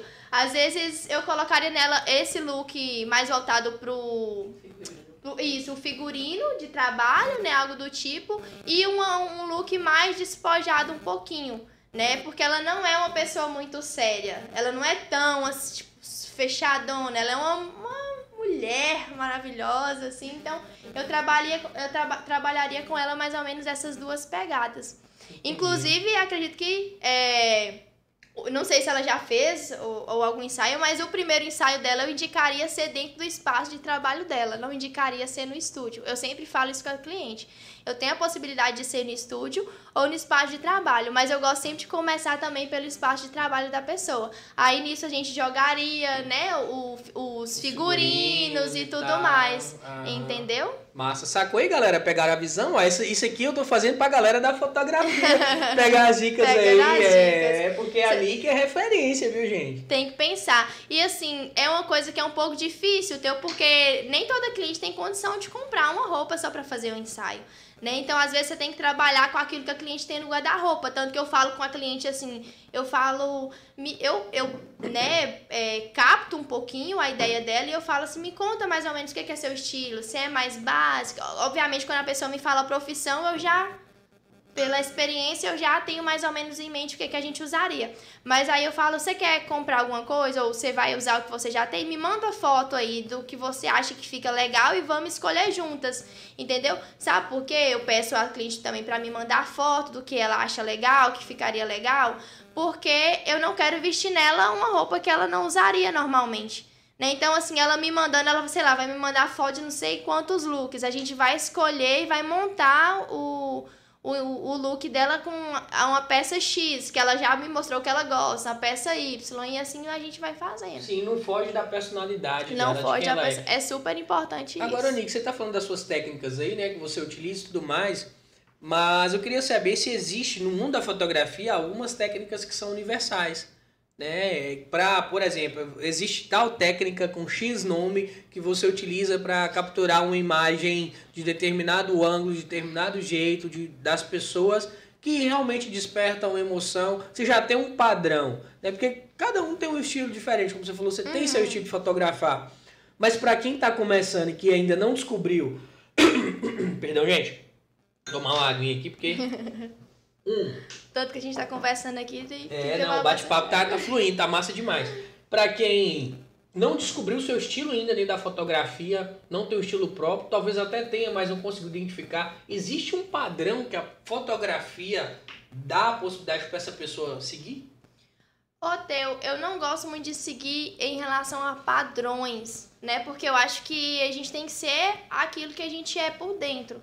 Né? Então, assim, para você também não se tornar um, um, profissional comum, entendeu? Igual, por exemplo, talvez o, o diferencial do meu trabalho aconteça justamente por quem eu sou e eu sou externo isso, né? Então, eu acho que a pessoa não tem que seguir um padrão exato, porque ela tem que seguir aquilo que ela acredita, né? Igual em relação. Se, isso falando da parte não vamos, digamos que sentimental, né, da parte sentimento da coisa, né? Agora da parte técnica, a gente tem algumas técnicas específicas, tanto que é igual a fotografia em si é o desenhar com a luz. Através da iluminação, primeiro, todo fotógrafo ele tem que saber e ter controle sobre a iluminação, saber o que, que ele quer passar, porque a, a fotografia ela acaba mudando. Você pode passar uma imagem contrária àquilo que você queria por conta que você não soube trabalhar com a iluminação. Entendeu? Então, assim, aí dentro, é, dentro da fotografia, a iluminação que traz algumas características e alguns padrões pra gente. Igual você quer passar uma foto às vezes mais dramática, essas coisas assim. Você tem um tipo de iluminação específica, com mais contrastes, né? Com mais sombras. Agora você quer passar uma imagem mais leve. É uma iluminação mais difusa, digamos assim. Não sei se as pessoas não sabem o que significa, mas acredito que sim mas uma iluminação mais leve, mais clean, com menos contraste. Então depende do, do, do que a pessoa carrega e daquilo que ela acredita. Aí ela vai, vai pegando, vai pescando aqui, entendeu? Sim, show de bola. E o equipamento conta nessa, nessa, assim, nessa dinâmica de, de entregar um, um, aquilo que você se propôs ou o básico já funciona, o básico bem feito já vai funcionar? É aquilo, ter um é- é, equipamento não, foda. é aquilo que a gente conversou sobre você dar o seu melhor com aquilo que você tem em mãos. Sim. Igual, eu não vou ser hipócrita de falar que não, você precisa, você só pode ter o simples e aí a pessoa achar que ela pode ficar naquilo pra sempre. Não, ela pra ela para você evoluir, infelizmente você vai ter que ir investindo mais, né? O Uhum. equipamento básico, ele vai ser um apoio pro seu começo, né, Pra você dar esse pontapé. Então, a partir do momento que você extraiu, tanto que eu troquei de câmera, quando eu literalmente eu extraí tudo que eu conseguia dela. Aí a partir do momento que eu queria trabalhar de, algo, de uma certa forma e eu não conseguia por conta dos meus equipamentos, eu precisei ir investindo mais caro. Tanto que, igual, por exemplo, hoje eu tenho o meu estúdio. É, eu, eu montei o meu estúdio justamente porque eu senti uma necessidade que antes é, eu não conseguia ter. E aí eu fui comprando e fui investindo, entendeu? E aí isso também é válido para o meu futuro. Eu quero chegar a alguns níveis que eu vou precisar ter um investimento maior. Então, se a pessoa estiver começando, comece com o que você tem, dê o, o seu melhor com aquilo que você tem em mãos. Mas ao longo do tempo, quando você extrair tudo que você tiver daquilo que você tem em mãos, você vai perceber sua necessidade de evolução. Mas a consequência, consequentemente, quer dizer, é, com essa evolução, né, a pessoa vai crescendo, vai ganhando espaço, vai ganhando financeiramente melhor, porque ela tá dando o melhor dela naquele trabalho, então não vai ser difícil para ela ir fazendo um investimento aos poucos. Entendeu? É, é um processozinho assim. Mas você pode começar com pouco e aí você vai melhorando, entendeu? Assim como eu fiz. Como diz o ditado, pouco com Deus é muito, gente. É, Só vai. só vai. Coloca Deus na frente e partiu. Agora, Nick, assim, né? Mas vamos lá. Vamos, vamos ser cautelosos também, porque aí, às vezes o pessoal vê, assim, vê a gente falando só vai e tal. E acha que é, é calma, fácil. galera. É, o que que rola? É porque assim. Tem os- coxinha? É, coxinha, tem. Coxinha, tem de, de, de queijozinho também. Tem um cara aí, pode ficar à vontade. Tem. A gente tem dentro do, do, do, do, do ramo empresarial, vamos dizer assim, do empreendedorismo, quando você começa um negócio, né? É claro, a gente vai dar o melhor que você tem, nas condições que você tem, buscando melhorar e tudo mais, crescer, se aprimorar.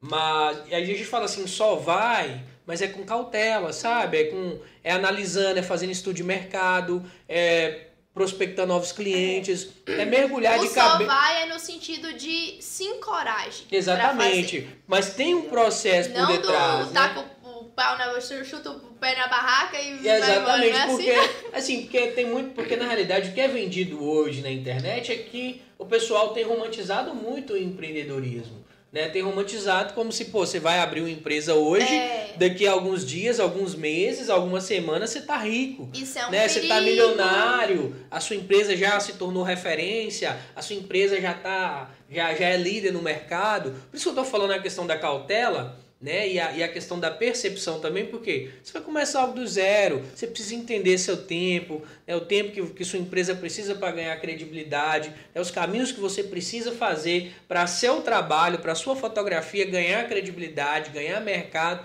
Então tem todo um processo. né? A gente fala do processo. Então só vai vivendo as fases do seu processo, sempre buscando mais, entendeu? Sempre querendo crescer mais. Como é que a galera te acha no Instagram, Nick? É Nicole. Se escreve. Acho, assim, eu acho que quem tá flotando, se a pessoa escrever Nicole com dois L's e Y, vai aparecer já a minha fotinha. Aham. Mas é Nicole Penasc. P-N-A-S-C.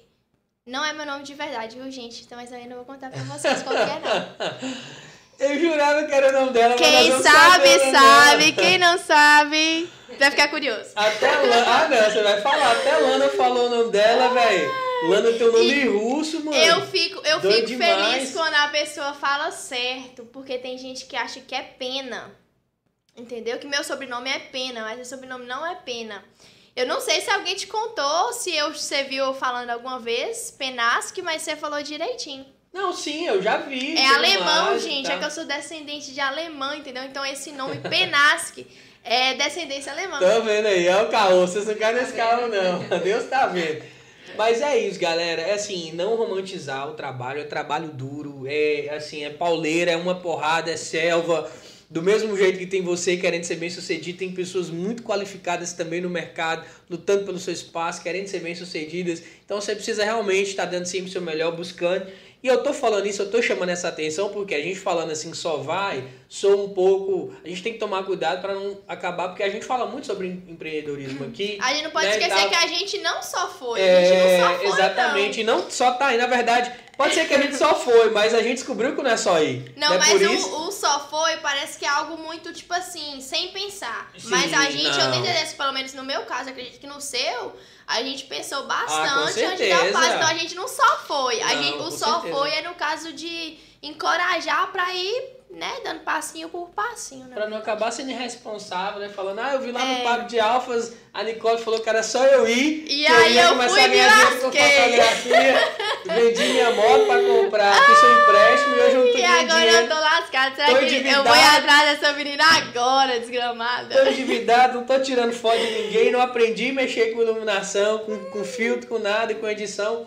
Então é, é isso aí. Ah tá, eu toquei nesse assunto aqui agora, eu acho válido a gente, a gente falar a, a busca do aprimoramento, né? Porque você chega um momento, você, porque a gente tá falando muito aqui sobre equipamento e tudo mais, mas quando é que você sente a necessidade de, de, de, de comprar novos equipamentos? Vem com o quê? Vem com conhecimento, estudo, tem cursos que você faz sobre iluminação, filtros, efeitos, sobre poses. Como é que é? Conta um pouquinho mais dessa área aí. Né? Não tô falando do charlatão que tá te vendo por você ficar milionária com a fotografia, não.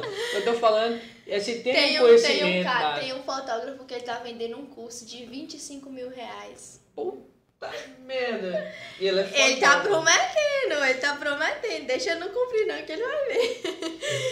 Mas enfim, foi justamente isso, né? É, no que a gente vai aumentando o nosso nível de entendimento dentro da área, você vai querendo fazer mais. Só que o fazer mais te exige mais investimento, né? Então, assim, igual no meu caso, por exemplo, para eu trabalhar com estúdio, precisei investir muito. E assim, consequentemente, no que eu vou aprendendo mais, vou aprimorando a- é, esse, esse talento, digamos assim, aí eu vou tendo essa necessidade de investimento financeiro. Só que o engraçado é que as pessoas não sabem, que, porque as pessoas põem, muito, põem muita dificuldade teu para dar o passo. Mas o meu primeiro curso eu tô fazendo esse ano. Que O doido, meu velho. primeiro curso sobre fotografia mesmo eu tô fazendo esse ano. Como que eu aprendi a fotografia? Por curiosidade e vontade de aprender. Igual, por exemplo, eu queria aprender a até simples. Como que eu porque assim, né, gente, é, não façam isso. Mas no começo eu não pagava o programa, né? No começo eu tinha craqueado o programa, mas vocês não vão fazer isso, vocês vão baixar, vão pagar, tá? viram aí, Igual né, hoje em dia eu pago. Não façam isso. Não façam tá? isso. Mas igual no começo, eu não sabia nem como é que fazia isso. Eu craqueava, pra você ver. informática! É qual? Com- É, o Lightroom e o Photoshop. São programas da Adobe. Esses são os que eu utilizo hoje em dia. Eles são pagos. Você paga pra utilizar. Não é o Canva, não, né? Hum, Não é o Canva, gente. É, você paga pra utilizar. E na época eu não tinha condição, eu só queria começar, né? Então eu, eu fiz dessa forma. Mas. Mas é assim, entendeu? Igual, por exemplo, agora nos cursos eu tô investindo, eu tô focando nessa especialização dos gestantes, eu tô agora fazendo um curso de gestante, eu tô fazendo um curso de iluminação para estúdio de um fotógrafo que eu admiro pra caramba, que assim, se eu chegar na pontinha do pé dele, eu tô super satisfeita. Qual que é o nome Sabe? dele? O nome dele é Bruno Saldanha, ele é de Belo Horizonte, mas a fotografia dele é maravilhosa. A iluminação dele de estúdio é perfeita, o direcionamento dele é muito bom. E aí eu comecei esse curso dele, e até então o que eu aprendia era tipo assim no YouTube. Exemplo, como fazer foto preto e branco no Photoshop.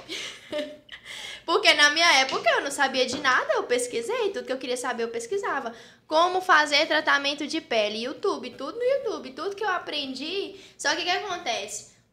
Meio que eu fui somando uma experiência individual. Tipo, eu não, não fiz um curso só e faço uma fotografia igual do dessa pessoa que eu fiz esse curso. Eu acho que essa experiência minha de ter pegado um pouco aqui, aprendido um pouco ali e, e pegando assim de vários ambientes foi o que formou a profissional que eu sou hoje, entendeu? Me deu uma identidade. Tanto que eu tenho hoje em dia uma forma de edição que eu não aprendi assim diretamente com ninguém. Porque às vezes a pessoa faz um curso e, e aprende com outro profissional que ele já faz as etapas exatamente como aquele profissional faz. Só que no meu caso eu criei um estilo de, de edição próprio para mim, de acordo com o que eu fui pegando aos pouquinhos. Ia pegando aqui, ia pegando ali, e hoje em dia é esse trabalho que vocês acompanham lá no Instagram. Nossa, massa demais. Inclusive, é, é, eu vou dar um papo aí pra galera. Segue lá, viu? Excelente Instagram. Você vai tirar alguns insights ali para fazer algumas fotos, ver o trabalho da Nicole. Inclusive, na eventual oportunidade de até contratar a Nick, né?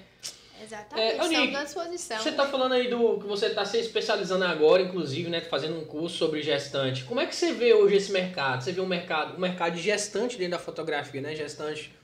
Você vê como um mercado que tá, assim, muito competitivo, muito saturado. A fotografia, né? O mercado da fotografia em si mesmo, né? Porque a gente vê que tem muitos fotógrafos hoje em dia.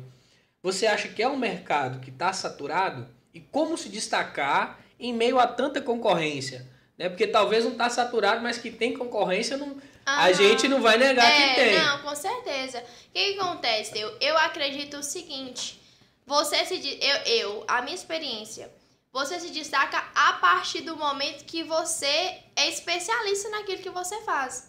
Igual, por exemplo, hoje em dia minhas especialidades são essas duas áreas, mas eu já fiz de tudo. Eu já fiz casamento, eu já fiz ensaio de casal, eu já fiz ensaio de bebê, recém-nascido, bebê de um ano, tudo vocês pensar eu já fiz. Só que quem quem faz de tudo não é bom em nada. É igual o pato, né? Não é o melhor, é tipo isso. É tipo o pato. Mano, esses dias, eu, esses dias que eu descobri, não sei se você já passou por isso, a gente quando era pequena, a gente ia pra, pra brincar né, na rua e tal. Ou, oh, ah, seu pato, era uma forma de xingar. Eu, aí eu, não sabia é, eu nunca sabia, eu nunca entendi isso. Porque, pô, seu pato, tá lá ver o pato. Mas é porque, assim, eu sabia que era uma forma pejorativa de falar que eu não era bom naquilo, uhum. que o fulano era bom naquilo, uhum. entendeu? Aí eu descobri que o pato, ele faz muita coisa, mas ele não é bom em nada, uhum. entendeu? Tipo, aí falei, ele, ele, tenta imitar a galinha, um é... assim, né? Aí, tipo assim, aí é igual aquelas dicas do do Instagram ali, do TikTok. Quantos anos você descobriu isso? Eu descobri isso recentemente, uhum. entendeu? Que o pato, ele, não acaba sendo bom tenta nada. fazer tudo, exatamente. É tipo o cara é, que tá é... fotografando tudo, mas é... não tá é, fotografando então, nada. assim, se eu tenho uma dica para dar pros profissionais hoje em dia, é que você seja especialista em áreas específicas. Isso é uma forma de, de se diferenciar também? É, sabe por quê, Teu? Eu achava que eu limitaria o meu trabalho se eu me especializasse. Eu falei assim, nossa, eu posso ganhar dinheiro com tudo mas eu vou me especializar e vou fazer só essas duas coisas. Só que eu me tornei referência nisso. Assim, eu vou falar pelo que eu vejo, mas é, eu não, eu acho que não tem nenhum profissional dentro da Flotone que é tipo especialista em gestantes, entendeu? Só faz digamos assim, gestantes em si. Geralmente era o que eu vivia até um tempo atrás. Eu fazia gestante, fazia criança, fazia casamento, fazia isso, fazia aquilo, fazia um milhão de coisas. Só que aí, a partir do, do momento que eu me posicionei como especialista nessa área, as pessoas começaram a ver essa autoridade em mim e elas me procuram e querem fazer comigo porque eu sou é, especialista nessa área e tenho um conhecimento mais aprofundado, entendeu? Uhum. Então, assim, uma coisa acaba levando a outra também. Igual tanto que eu tenho clientes que às vezes me procuram, elas a maioria delas deixam para procurar quando tá quase ganhando neném, mas não faz isso não, hein, galera? Procura antes. É, mas elas falam assim, ah, Nick, mas eu quero fazer muito com você. Eu tenho cliente que às vezes dá, um, dá elas dá o jeito dela para conseguir fazer comigo e eu fico muito feliz por isso. E acredito que só acontece porque eu me posicionei e me, me aprofundei nessas áreas, entendeu? Senão não, não aconteceria dessa forma. Eu seria tipo só tipo uma, uma fotógrafa que faz de tudo. Entendi. Por exemplo, se você falasse assim, ô oh, Camila, me indica uma fotógrafa para gestantes. Eu, cê, Camila não ia falar, ela ia falar vários fotógrafos, mas não ia, às vezes, falar Nicole. Nicole é especialista em gestantes, então vou te indicar ela porque ela é especialista nessa área.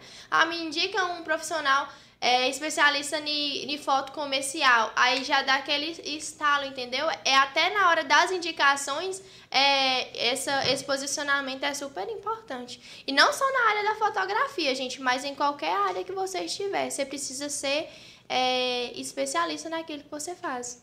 Massa, referência, precisa uhum. destacar mesmo. Olha aí que você está falando aí essa questão do, do de, de, ser referência, de se destacar. E assim, a gente sabe que não é fácil, né? Uhum. Empreender não é fácil. A gente estava falando agora há pouco que tem realmente dificuldades, as dificuldades são reais, né? Tem, tem fases boas, fases ruins. Tem épocas que é, é bastante lucrativo, tem épocas que, como diz o ditado, de galinhas magras. Uhum. Mas como você mantém, né, você, Nicole, como você mantém a motivação, como você mantém a cabeça no lugar, como você mantém a, a esperança mesmo é de que as coisas vão melhorar, de que você vai fazer melhorar, que você vai dar o seu melhor. Como é que você lida com essas. É, é, é, como eu posso falar? Com essas variáveis, né? Exatamente, com esses altos e baixos, com essas variáveis dentro do, do seu ramo. Deus. Literalmente, é depositando as minhas, a, a minha confiança naquele que me prometeu. Então, se eu sei que hoje eu vivo de uma promessa de Deus na minha vida, por que, que eu vou ficar assim, ah, será que isso vai dar certo? Eu tô confiando. Gente, Deus é dono de tudo. Deus é dono do ouro, da prata. Deus criou tudo. Ele sabe tudo tudo que a gente não sabe, ele sabe. Então, assim, é literalmente confiar no Senhor.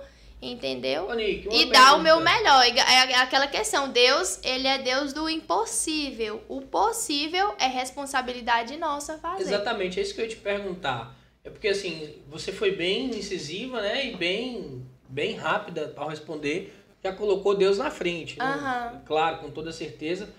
É, isso me fez, assim, Cara, pergunta a ela o quanto que é Deus e o quanto é você no seu negócio. Olha, eu acho que, assim, gente, sem, sem parecer assim, tipo, ah, é, vai falar que tudo é Deus, tal, mas é 100% o Senhor na minha vida, Deus. Se não fosse Deus, ai, gente, eu vou, vou chorar, não, não. ai, se não fosse Deus, eu não estava onde eu tô hoje, entendeu? Porque o, o passo que eu dei foi porque ele me encorajou, entendeu? Eu literalmente, gente, não é que você escuta Deus, Deus fala assim, ó oh, filha, saia desse serviço. Deus não fala assim, mas ele foi plantando essa sementinha no meu coração e foi brotando, foi brotando. E tanto por que, que eu falo que é 100% Deus? Porque até é, a coragem de dar o passo é porque eu sei que ele está do meu lado, entendeu? A coragem que eu tenho de investir é não porque eu não vou fazer a minha parte, mas porque eu sei e eu pergunto, né, ele primeiro, antes de qualquer coisa, eu sei que ele está do meu lado, que as coisas vão dar certo. Igual, por exemplo, se eu. Deus, Deus é tão maravilhoso, gente, Deus é tão maravilhoso, que no mês que todo mundo falava, ah, esse mês é um mês horrível, Ninguém. Meu Deus, o mês que todo mundo falava que pro comércio era péssimo, que para todo mundo era péssimo, que ninguém comprava, ninguém vendia nada, foi o, o mês que eu mais trabalhei. Entendeu? Então, tipo assim, se eu tivesse desesperado, porque por conta das coisas que o homem fala, ou que as pessoas falam, que é, se eu tivesse desesperado e falar assim, ah, meu Deus, não vai dar certo, às vezes tinha influenciado até no meu trabalho, eu não teria conseguido dar o, o meu melhor naquilo, mas a partir do momento que eu confiei e confio no Senhor, tudo aquilo que eu faço, não, não tem erro, não. É, é aquela questão, eu até postei esses dias no meu Instagram e falei é, em, é, e a Bíblia também fala, né? Mas tudo que você fizer, faça para com que pra, fa, faça para que com para o Senhor, como se fosse para o Senhor. Entendeu? Então, assim, o meu objetivo principal é esse: dar o meu melhor, porque eu faço como que para o Senhor. Então, eu tô dando o meu melhor como que para o Senhor, vai dar errado? Não dá. Ele é Deus. Entendeu? Então, assim, eu dou o meu melhor em tudo que eu faço, porque eu penso primeiro que eu tô fazendo por ele, para ele. São todas as coisas. E é isso.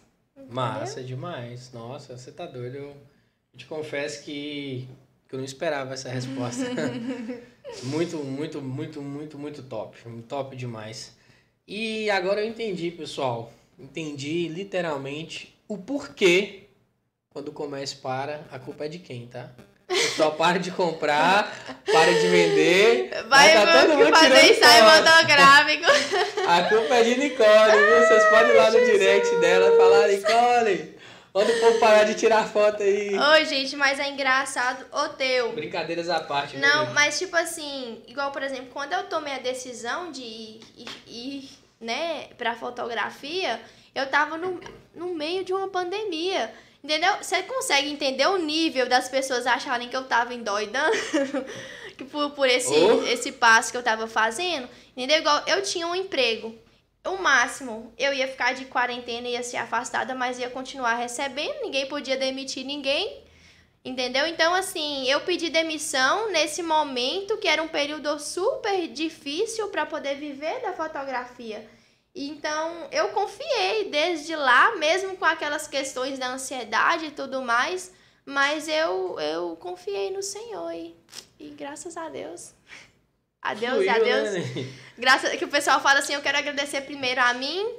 Não, gente, não tem agradecer primeiro a mim. Se não fosse o Senhor, a gente não estaria em lugar nenhum, nós não somos nada sem ele. E até o nosso dom e aquilo que nós somos, nosso trabalho, nosso serviço, é porque o Senhor nos capacitou para aquilo. Então não é graças a mim, é graças a Deus. Amém. Nick, o seguinte, é, você é bem marqueteira no seu Instagram, né? Você, assim, bem... Bem marqueteira Só na produção dos conteúdos, gente. É, dá umas dicas pra galera aí, né? Assim, das estratégias que você usa para fazer o seu marketing, né? Que é a galera da fotografia. Inclusive também pessoas né, que possam estar melhorando a sua imagem pessoal, a sua imagem profissional nas redes sociais. Você podia dar umas, sei lá, para não ficar muito, muito extenso também, não, não gastar todas aí suas cartas. Dá umas três diquinhas aí pra tá. galera. Antes de qualquer coisa, gente, se você está assistindo esse podcast, tira o print agora, olha lá, teu, o pessoal tirar o print.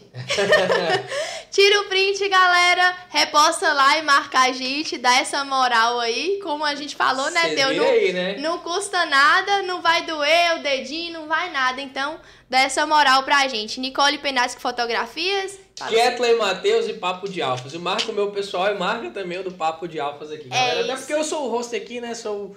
Então vai é, ajudar meu perfil também lá. A primeira dica ela não deu, ela fez. É, ela vai chegar lá, a bicha, a bicha é danada, velho. Então, o que que acontece, Teu, em relação a essa questão do marketing? Hoje em dia, eu acho que eu tô até um pouco mais devagar nisso, porque eu não produzo a quantidade de conteúdos que eu produzia antes por conta da demanda de trabalho que eu tenho muito alta. Antes, filho, caçava a Nicole gravando rios com meu iPhone 6S que tinha caído do segundo andar, o bichinho era torto, assim, ó. eu comprei ele de segunda mão, ele já vinha com é, 20% de saúde da bateria e ainda ele era torto, assim, ó. Mas eu produ produzia conteúdo até falar chega. E acredito que as pessoas foram me conhecendo por essa produção de conteúdo, sabe? Conteúdo de valor, gente. Também soube você produzir uma coisa que é irrelevante, nem, nem faça, né? Então, assim, o meu pensamento foi: eu preciso que as pessoas se identifiquem comigo. Então, se você vai produzir qualquer tipo de conteúdo, você não está produzindo para você, você está produzindo para quem está assistindo. Então, isso tem que ser atrativo para quem está assistindo. Talvez para você não é o que você postaria ou, ou você colocaria, mas precisa agregar alguma coisa na vida da outra pessoa, né? Então, esse, assim, é um, uma das principais dicas que eu dou, né? É, entra também a questão de dar o seu melhor com o que você tem, né? Entre essa questãozinha também. E ter constância. Hoje em dia, eu tenho um. Esse é o melhor. É, exatamente. Hoje em dia eu tenho um, um, fluxo menor de produção, mas vocês não me veem desaparecida, né? Então sempre eu tô fazendo alguma coisa. Eu gosto. Eu, eu parada eu fico louca. Eu não posso ficar parada. Eu gosto sempre, tipo assim, tá inventando alguma coisa, tá produzindo alguma coisa. Então, produza sempre, tenha constância naquilo que você produz, né? Só assim que você vai criar essa credibilidade com as outras pessoas. Só assim você vai criar esse contato com as outras pessoas. Tanto que eu tenho é, gente que me conhece, que a pessoa, ela conversa comigo como se já me conhecesse faz tempo porque eu sempre posto, eu sempre interajo, eu ajo de forma natural. Outra, eu nem sei quantas dicas eu já dei, mas seja você. Gente, aí, pode continuar. Ô, pessoal, seja ó, você, isso é mais importante. aproveita o momento, aproveita que a Nick tá dando algumas dicas aí. Se você tiver alguma dúvida, alguma, alguma pergunta pra mandar pra Nicole, aproveita o chat, tá? Vocês que estão com a gente aí. Pode mandar uma Pergunta, perguntinha gente. legal Vamos, aí. manda uma pergunta aí. Manda uma pergunta pra Nick aí, que aí ela vai fazer ao vivo aqui pra gente. Se ninguém perguntar, vó, tô confiando em você. O que, que a gente combinou ontem, hein? Qual o nome do seu avó mesmo? Rosália. Rosália, dona Rosália. Aí, ó, dona Rosália acabou de comentar no chat Ela aqui. comentou. Tá ativa aqui participando com a gente. Ai, gente. É, você falou que você é bem criativa, né? Que você gosta de, de ficar criando. Ah, tô fazendo nada, vou criar conteúdo, vou mandar pra galera e tudo mais. Você já teve alguma ideia, né? De algum novo serviço ou, sei lá, de, algum, de alguma nova área? Enfim, alguma ideia relacionada à sua profissão, ao que você já traz ou é, é, é, totalmente diferente que seja, mas para você agregar a, a, a, você, a sua imagem, ao seu perfil. Aí, se você quiser falar um pouquinho dessa ideia pra gente, se não fosse em segredo, porque tem muita. Não, mas é, o pessoal gosta de guardar uma ideia ali. É, Ó, é aquele que é assim, ah, não fala pra ninguém. eu até só- tenho, mas até- eu não vou falar agora. Não, tipo assim, ideias. Inclusive, eu, eu, graças a Deus, assim, eu busco sempre manter a minha mente é, em busca, né, dessa criatividade e tudo mais. É, eu, eu já tive ideias, assim, muito boas que só que são um pouquinho difíceis de executar, sabe? E por isso eu não executei ainda. Mas são ideias, assim, que às vezes eu tenho em uma viagem ou uma coisa assim, e eu falo assim, gente, ninguém fez isso, eu tenho que fazer. Só que vai sair do papel, tá, galera? Mas tirando essas questões, igual, por exemplo, eu tenho vontade de fazer um encontrão de profissionais dessa área, não só quem trabalha nessa área, mas quem tem vontade de trabalhar. Agora mesmo, eu tô dando curso, gente, arrasta pra cima. Tô brincando. Ó, Ó, mas eu tô, eu tô dando curso, mas não é pra você vender milhões com a fotografia. É, você vai vender, mas não é esse o intuito.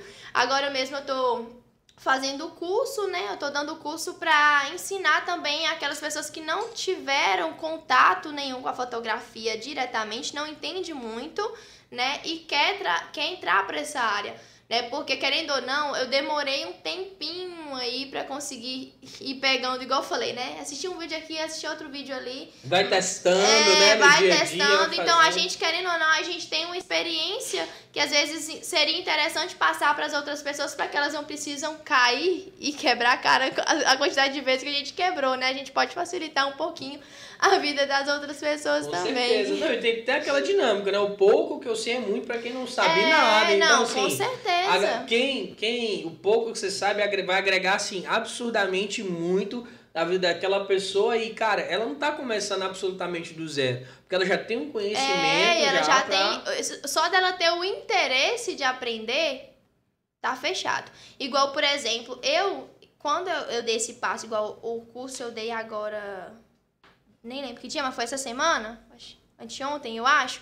É, eu nem imaginava que as pessoas queriam tanto que eu fizesse isso. Porque eu fiz um curso por intenção e pedido dessa equipe de marketing de, de uma prefeitura, né? Inclusive a prefeitura de Frei Gaspar. Eles queriam. Edson, né? Isso, eles queriam meio que treinar a equipe para eles não precisarem ficar sempre contratando uma pessoa para trabalhar lá dentro, entendeu? Até porque eles pagavam caríssimo no marketing dentro da prefeitura e às vezes não tinha tanta necessidade se eles, é, se eles treinassem quem eles já têm lá dentro, que inclusive tem muito interesse de aprender. Então, assim, eu gostei muito dessa experiência. Inclusive, meu, meu aluno, o Christian, ele virou pra mim, eu explicando, ele tá assim, você tá parecendo uma professora de faculdade? tá desse jeito pra mim.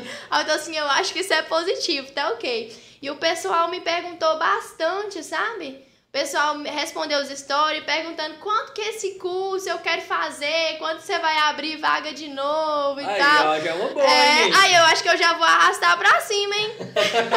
Já vai começar a raça pra cima. Vou começar a arrastar pra cima, galera. Mas, mas ô Nick, show de bola, cara. É assim, muito bacana, né? Toda essa trajetória, tudo que você vem fazendo, essa- esse insight de, de começar é, propagar conhecimento, ajudar outras pessoas a começarem. Isso é incrível, sabe? É uma ideia maravilhosa. inovadora. A questão de fazer um encontrão também com os fotógrafos, né? Da região, a galera se aproximar, é algo diferente, é algo pra você fazer mesmo. Network, aproximar pessoas. Inclusive, tem até um lugar, tá? Um Curicó. É, já chama geral. Carlos! Nick, é o seguinte, é, planos pro futuro, né? A gente falou muito do passado, do presente, como é que você faz, como é que você fez, encorajamento, enfim, falamos de várias coisas, mas eu queria saber um pouquinho, né, do, do- dos seus projetos futuros, vindouros aí, dentro da fotografia, essa questão dos cursos, se você vai seguir adiante mesmo, as especializações que você tem feito. É, fala um pouquinho das suas projeções pra gente. Olha, tô entregando na mão de Deus e indo. Literalmente, segura na mão de Deus. E vai, né? Então. É, mas brincadeiras, a parte que eu falei do curso, só que assim, eu não. Eu não. O pessoal sempre. Já tinha outras pessoas que perguntavam pra mim em relação a, a dar curso e tudo mais, mas não é tanto o meu objetivo, é, a não ser que pra ajudar as outras pessoas. Porque eu gosto muito de ter esse contato com o cliente. Eu não me vejo só vendendo cursos. Entendeu? Só ensinando. Agora, eu, Nick, eu, eu, vou te eu preciso, até minha criatividade Pega a visão. ativa. Você foi em Frei Gaspar e deu um curso para algumas pessoas. Quantas pessoas? Foram três. Três pessoas. E você quer ajudar mais pessoas. Cara, olha pra você ver. Se você falou, não quero dar um curso se não for com o intuito de ajudar as pessoas. Aham. Você já pensou em quantas pessoas você pode atingir com um curso? Quantas pessoas você pode ajudar com conteúdo de qualidade? Uhum.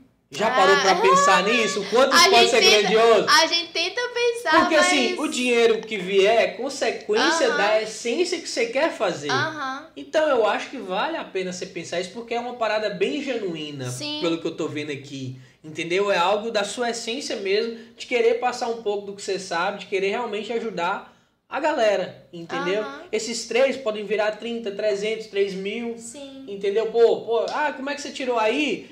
Porque pelo que eu vi aqui, velho, a fotografia ela tem um poder, eu ia falar uma palavra, mas eu vou falar, poder fudido de transformar realmente Aham. a pessoa em determinado momento. Você falou da experiência de clientes Sim. que chegaram mal e saíram bem, de clientes que tinham tava com a autoestima baixa e recebeu o, o, o, material e se sentiram melhores, Aham. de eternizar momentos. Aí imagina você formando profissionais que vão entregar isso pra, sei lá, 210 milhões É, de brasileiros. propagar, né? Não, velho. Pensa nisso, Meu velho. bloco de notas só não tá aqui, mas eu vou anotar.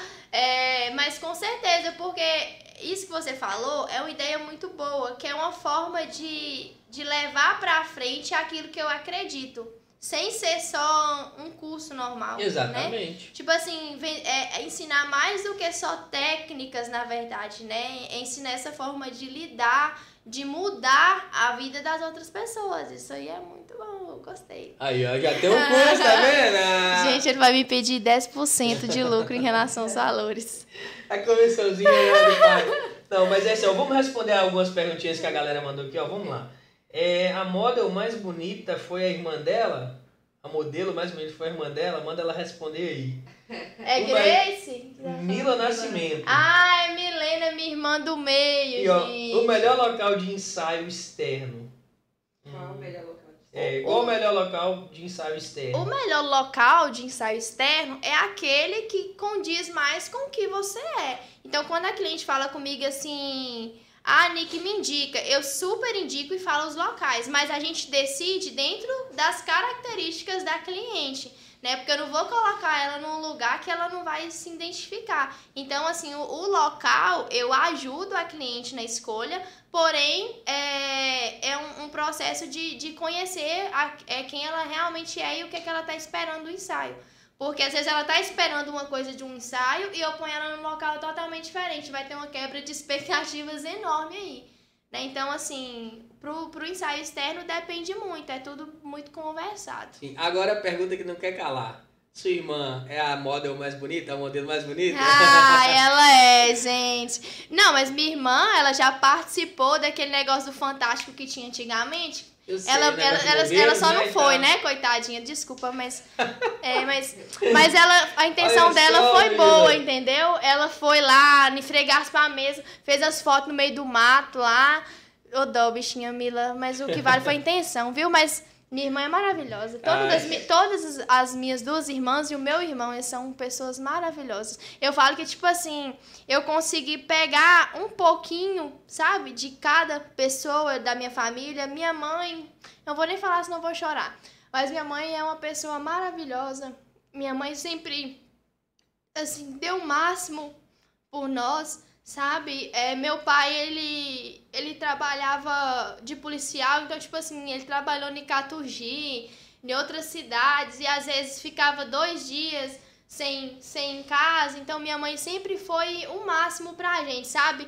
O- é, quem eu sou, minha mãe fala assim, ai filha, eu sou, eu sou muito orgulhosa de você e tal, mas eu falo com ela assim, mãe, eu sou quem eu sou por causa da senhora, se não fosse a senhora, eu não seria é, a pessoa que eu sou hoje, sabe? E também, tipo, é, eu falo, falando dentro de casa, né, dos meus irmãos, que eu fui pegando um pouquinho, igual essa irmã minha que brincou aí de modelo, ela foi embora pra Curitiba pra correr atrás dos sonhos dela e tudo mais, passou um perrengue lá porque ela tinha passado na faculdade federal, chegou lá, eles passaram outras pessoas na frente dela e ela acabou não conseguindo fazer.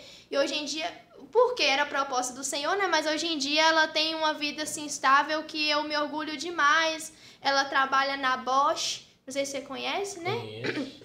que a Bosch é uma empresa maravilhosa e assim, eu me orgulho demais do sucesso profissional dela.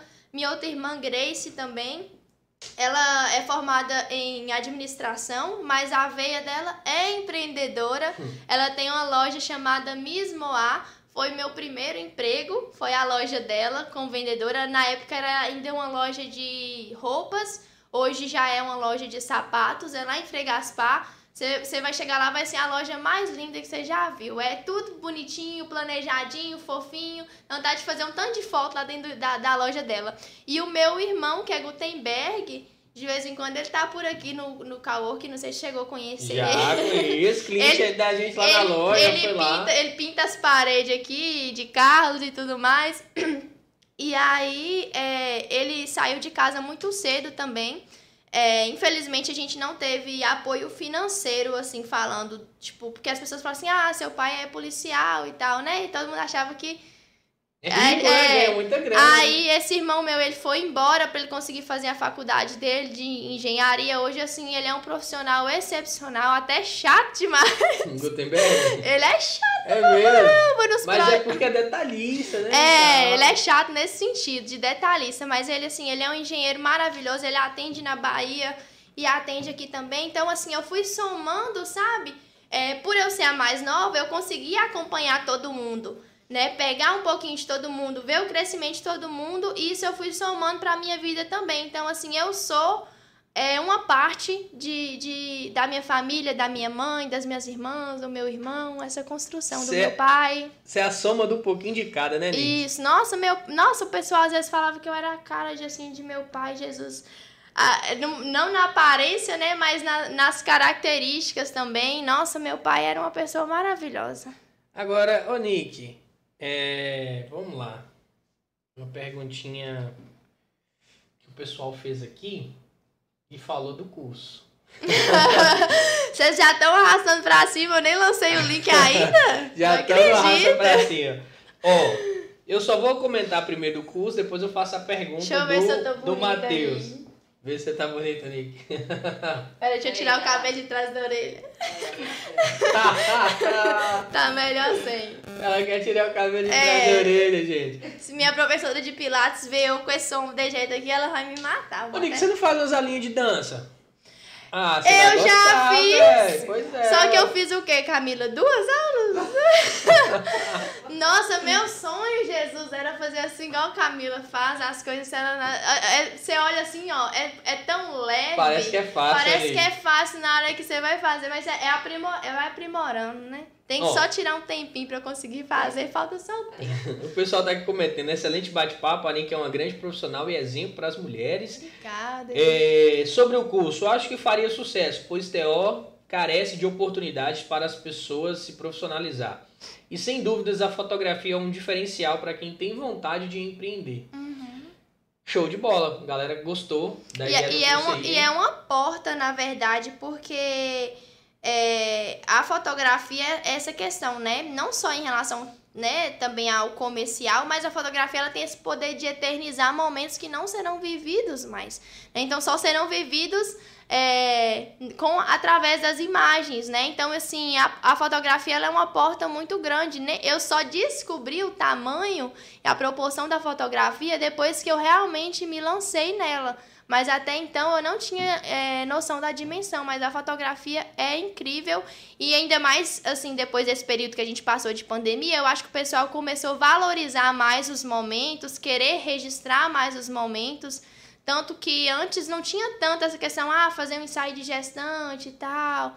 Alguns faziam, outros deixavam para lá, mas hoje em dia as pessoas fazem muita questão de registrar e eternizar esses momentos. Isso é super importante e valoriza demais, né, a área. Show. Ó, o Matheus Jopetipe lançou aqui, tá? Qual quebra-gelo costuma dar mais certo para deixar o modelo mais à vontade? Oi, gente, é engraçado. Mas quando eu quero, às vezes, que a cliente dá um sorrisão, eu viro pra ela e falo, faz o sorriso do Pix. Filho, não tem sorriso maior do que o sorriso do Pix. Essa é uma palavra mágica.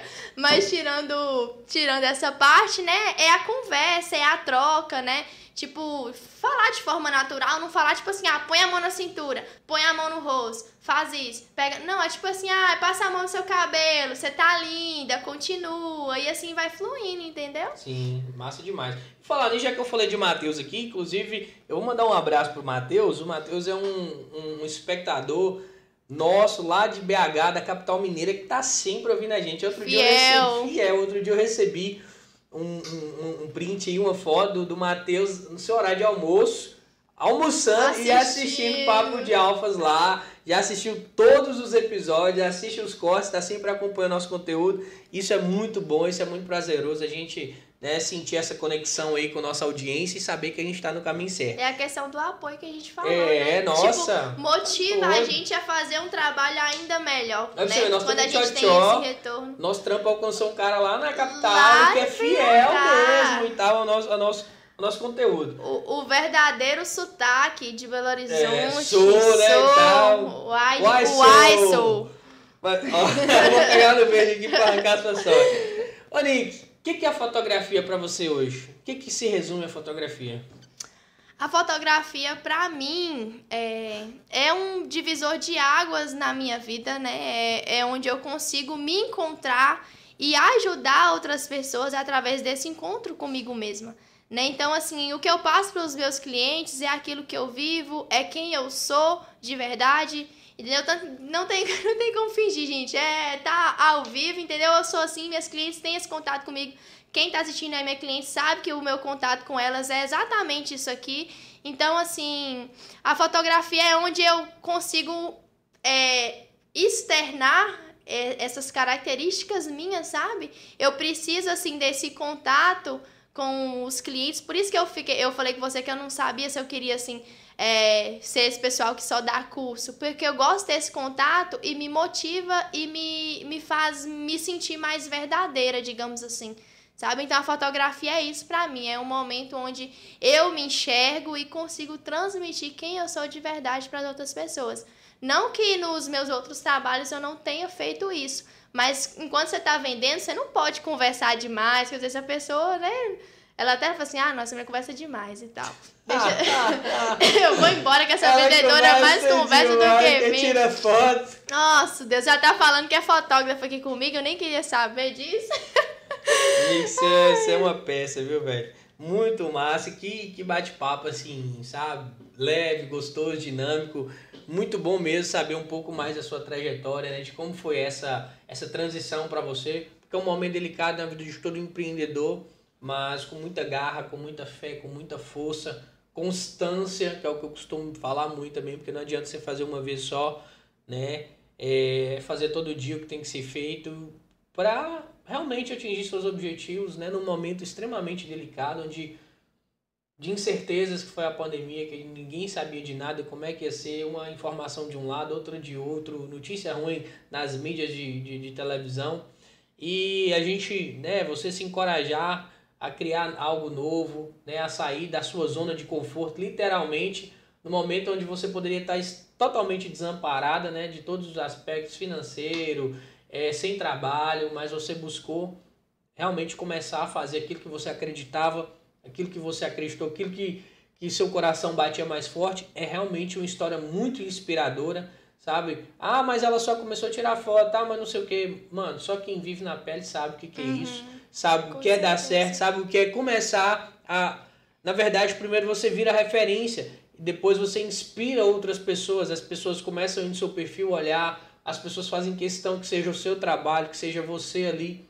Então, assim, fico muito lisonjeado. O, o prazer, a honra é toda minha de você estar aqui. Você falou lá no Obrigada início, ai e tal, mas, cara. Eu fiquei metida demais, gente. Eu falei assim, eu vou no podcast, eu tô chique. Não, mas é isso aí. A honra é toda minha de, de poder compartilhar né, com você, com a nossa audiência, um pouco dessa história é, surreal, maravilhosa que é a sua. É de estar também do lado de uma pessoa incrível que é o Pedro, né, nosso, nosso amigo, né, camarada, empreendedor nato, e que tem uma história muito bacana também. Ô, ô Teu, é, antes de qualquer coisa, eu queria só deixar uma mensagem, né, pro pessoal, porque é algo que ultimamente eu tô falando bastante. É, eu não vi em nenhum lugar, simplesmente foi algo que, que começou a bater com o que eu acredito. Te peço até desculpa se seu pensamento foi esse do águia anda com águia. Não sei se o seu Não. pensamento é esse. Olha, com certeza. Mas, Aqui é papo de alfa, Zé. Mas o que que acontece? Eu tenho um pensamento em relação a isso e veio agora na minha cabeça falar, né, pro pessoal que tá aí assistindo. Sim. É, eu não sou a pessoa que apoia o Águia anda com Águia, os coaches que me desculpem, mas eu acredito que cada um tem um pouco pra somar na vida do outro. Então, assim, eu não acho que você tem que se isolar entre pessoas que você acredita que estão no mesmo nível que você. Eu acredito que você tem que somar na vida de outras pessoas, né? Você puxar, alavancar, levar outras pessoas junto com você, né? Porque senão vira um círculo fechado. Eu vejo muitas pessoas que às vezes abandonam as raízes, abandonam pessoas que realmente vai estar do seu lado na hora que você precisar, na hora que você estiver doente, porque águia anda com águia, entendeu? Mas às vezes essas pessoas que você acredita que estão no sucesso, né, que você tem que andar só com elas, não vão ser as pessoas que vão estar do seu lado quando você mais precisar, né? Então, quando você precisar, provavelmente quem vai estar lá do seu lado é a pessoa que você está inferiorizando, sendo que ela é uma pessoa incrível e tem muito para somar na sua vida. Cada um tem um pouco para somar na vida da gente. Então, assim, eu acho que muito mais do que se isolar entre grupos, é, as pessoas têm que somar na vida do outro. Se você acha que às vezes um fulano está desistindo do ou do negócio ou o fulano tá desistindo do passo que ele ia dar, levanta, segura na mão da pessoa e chama ela para ir junto com você, entendeu? Agora, às vezes as pessoas perdem muito amizades, perdem muito contatos com pessoas que têm um coração maravilhoso porque elas querem andar só com as águias, entendeu? Então, Sim. assim, é um, é um conselho que eu dou para todo mundo, principalmente quem tá começando nesse negócio, não baseie o, desculpa, não baseie o seu trabalho é, nos interesses, né? Não, não ande só com quem pode, é, tipo assim, ah, eu só ando com, com quem vai acrescentar alguma coisa no meu trabalho, na minha área profissional, porque você não é só trabalho, você é um ser humano também, né? Então, basicamente é isso que eu queria falar para as pessoas. Massa, show de bola. Excelente mensagem. Eu concordo, sabe, Nick? Eu concordo plenamente com você. É, é realmente necessário as pessoas tomarem um, um- um certo cuidado com discursos prontos. Igual eu te falei aquela hora, né, que a gente até adentrou um pouquinho mais sobre a questão de atentar a galera, ó, não só, só vai, não, porque tem muita coisa por detrás. Essa questão do. Eu vejo assim, essa questão desses discursos prontos, mas também como uma forma de encorajar, sabe? É, tem, uma, tem uma historinha bem, bem, bem legal que, que eu vou contar aqui rapidinho, mas é um ovinho e tal, a galinha pegou, né, criou esse ovinho ali e tal, chocou e nasceu um, um bicho estranho, né, no meio dos pintinhos ali e tudo mais.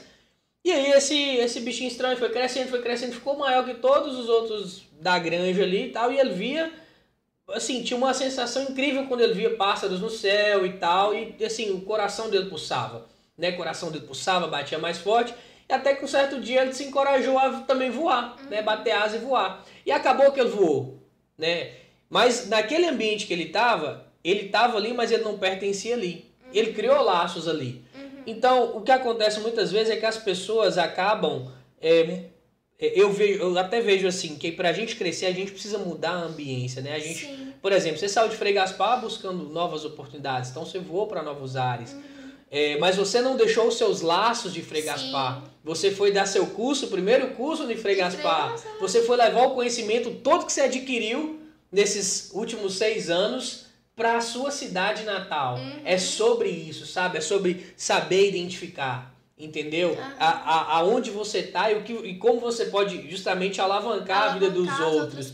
Agora pegar discursos prontos, ah, eu vou andar com águia, eu só vou andar com quem empresário também. Só vou... Isso é uma forma, isso é um método falido de que de amizade, de falsas amizades, de Com amizade por certeza. interesse. Então, assim, só para concluir, a forma que eu vejo isso é, é saber interpretar esses discursos também, para você não cair na cilada de estar afastando, como você falou, as pessoas que realmente vão te dar a mão em algum Com momento certeza. mas também buscar tá voando em novos Sim. ares, entendeu? Voando mais alto e Sim, tal. com Até porque também dentro desse águia voa com águia, vai ter locais que algumas pessoas que que estão voando vai te levar. Aham. Por exemplo, aquele cara lá que você tá fazendo curso é É, Bruno Saldanha. Bruno Saldanha de BH, para você é referência na fotografia. Uhum. Para você ele é uma águia que tá voando voos altíssimos. Sim. Daqui uns dias você tá lado a lado com ele, lá em cima, porque o seu potencial é incrível, você já tá fazendo o curso dele. Então, eu vejo basicamente com Aham. isso, entendeu? Mas sem se esquecer também de, de Da sua é, essência, da essência e Da, da, das suas origens. Até porque, na realidade, a pessoa que não sabe de onde vem, ela não sabe para Pra onde, vai. Não tem jeito. Ela pode voar, ela pode ir no espaço, Uhum. mas ela vai estar perdida. Sim, com Entendeu? certeza.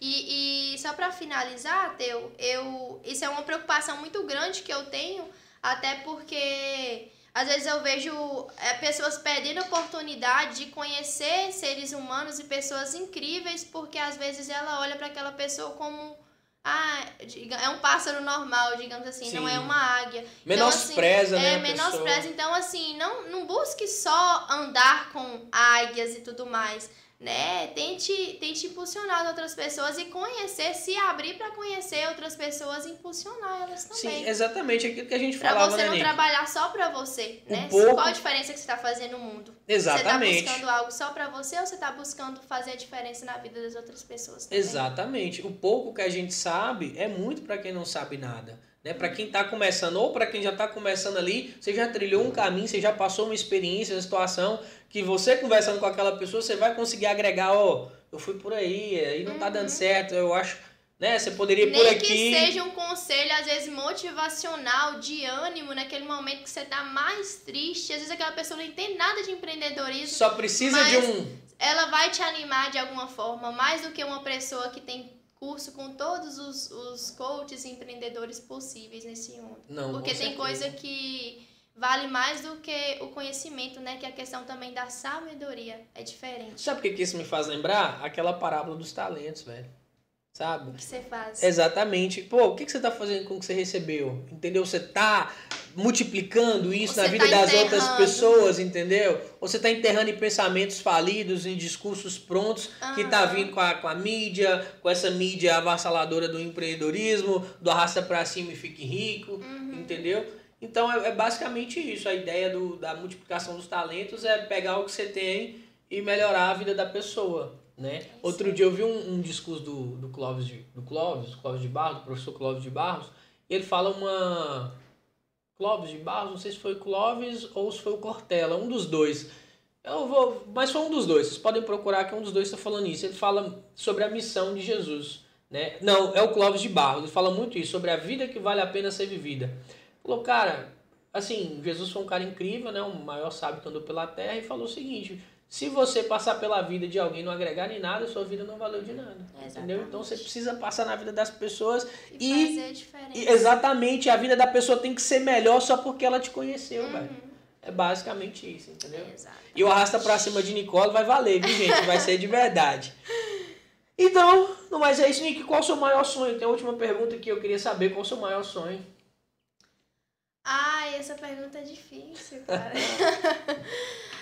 Ai, meu maior sonho É porque assim, é, Teu, a gente busca sempre, né, algo maior. Igual quando eu não tinha nada, meu maior sonho era ter o pouco que, que eu conquistei, digamos assim. assim. É, né, quando véio, eu não tá. tinha nada, meu maior sonho era esse. Quando eu não tinha nenhum estúdio, meu maior sonho foi montar aquele estúdio lá que eu montei, eu mesma pintei, fiz direitinho. Aí depois meu, meu sonho cresceu e virou o estúdio que eu tenho agora. Só que esse sonho vai crescendo, né? Vai, a gente vai conquistando, vai almejando mais coisas, então é difícil falar assim, ah, meu maior sonho. Porque atualmente eu tenho um maior sonho que é crescer o meu estúdio e ele ser um estúdio maior, né? Do jeito, assim, com as minhas características, do jeitinho que eu sempre sonhei, porque atualmente meu estúdio é no meu apartamento, né? Eu consigo exercer um trabalho muito bom, graças a Deus lá, mas eu quero ir além disso. Atualmente o meu maior sonho é esse. Mas depois que eu conquistar, em nome de Jesus, né, o meu estúdio novo, eu vou ter um outro sonho. Virão maiores, maiores, sonhos maiores Sonhos ainda, né? maiores ainda. Não, massa demais, velho. Assim, eu tenho certeza que esse estúdio vai ser uma coisa que vai, assim, trazer muita coisa boa na vida das pessoas, sabe? Transformação, né? Aquilo que a gente falava e tudo que a fotografia tá trazendo, a transformação de fato, né? Assim, na forma com que as pessoas se veem, na eternização de momentos incríveis, únicos, né? Pô, aquela mulher que engravidou daquela criança, talvez seu primeiro filho, Ah. né? Ou o último, ou o filho do meio. Mas Sim. ela só engravida do filho, do mesmo Do filho me- uma, uma vez só. é, então, assim, pode engravidar dez vezes. esse mas é é uma- sempre de uma pessoa única, então Aham. são momentos distintos, É diferentes. uma emoções. responsabilidade muito grande, ter uma responsabilidade muito grande, até porque eu já peguei também clientes que lutaram muito para conseguir engravidar, sabe? Tomaram Nossa. muito remédio, muita injeção para engravidar. Inclusive, eu já fiz fotos, né, com as clientes com as injeções e tudo mais, ou clientes que já perderam o filho, né, e aquele outro filho era o, o sonho dela, né? Então, é, é literalmente a gente tá trabalhando com os sonhos das outras pessoas, né, com o amor da vida de outra pessoa. Então, não é só foto, não é só tirar foto, não é só clicar um botão, né? Muito além, você tá ali mais profundo, você tá indo e, e, e eternizando, né, o sentimento que aquela pessoa tá vivendo naquele momento. Nossa, sensacional. Galera, é isso aí, isso é papo de alfa. O pessoal aqui, ó, Julimar Ribeiro, dá um alô para CWB Curitiba em peso na live. É Valeu a galera cunhado! de Curitiba, tá aí com a gente. Papai do Miguel, meu sobrinho que nasceu. Aí, ó, top Aham. demais. Um grande abraço aí pra todo mundo, pro Miguel, pro Julimar, pra essa galera de Curitiba que tá aí com a gente. Pô, velho, eu sou fã, tem um lugar no Brasil que eu gosto, é Curitiba. Vou mandar um Ô, abraço pra toda Curitiba. viu? Rock veio aqui, Rock falou que gostava da Indonésia.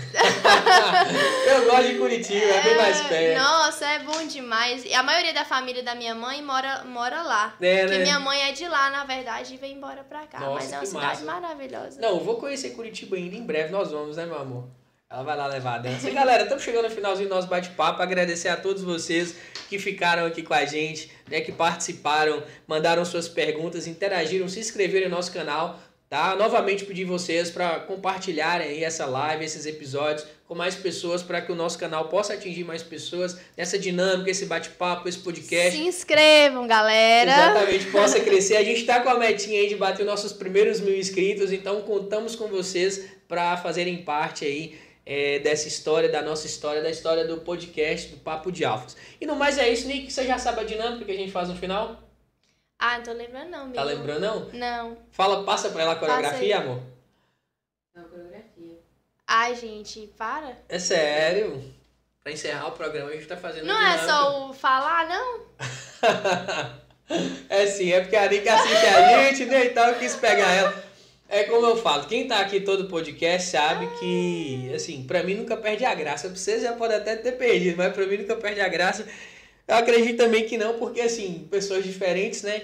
Mas, ó, a gente fala muito da identidade alfa, né? Você é cliente também da nossa loja, de onde surgiu essa ideia, você já sabe a dinâmica da identidade alfa. Tá surgindo novas pessoas aí, né? Então, vale a pena falar de novo. A gente acredita muito na identidade alfa. A Nicole é uma mulher que tem essa identidade alfa, lidera, né, inspira outras pessoas, ela cuida das pessoas. Então, alfa é justamente essa pessoa que tem todos esses atributos, né? Aquele que lidera pela, pela essência, pelo exemplo, né? não por imposição. Então, você comunga desse, dessa identidade, né, dessa essência, e é um prazer recebê-la aqui. Todo mundo que Prazer senta aqui, a gente tem certeza que comunga um pouco dessa essência, e vocês também, que são nossos espectadores, eu tenho certeza que vocês são alfas também. E aí eu falo, pra gente encerrar, eu falo seja, e aí você fala alfa, e a gente encerra né, o nosso podcast. Camila veio com assim, fazer uma coreografia, eu apertei aqui agora. Eu falei assim, mas não é só falar alfa, que coreografia é essa? Agradecer o Pedrão, que saiu, mas voltou agora, tá, gente? Tá, ó, tá vendo a correria do, do, do empresário? É isso aí. Meu bem, obrigado novamente por estar com a gente, sempre fazendo isso aqui acontecer. Nick, que bate-papo Amigo, sensacional, que história maravilhosa. Então, mas é isso, galera. Seja Alfa!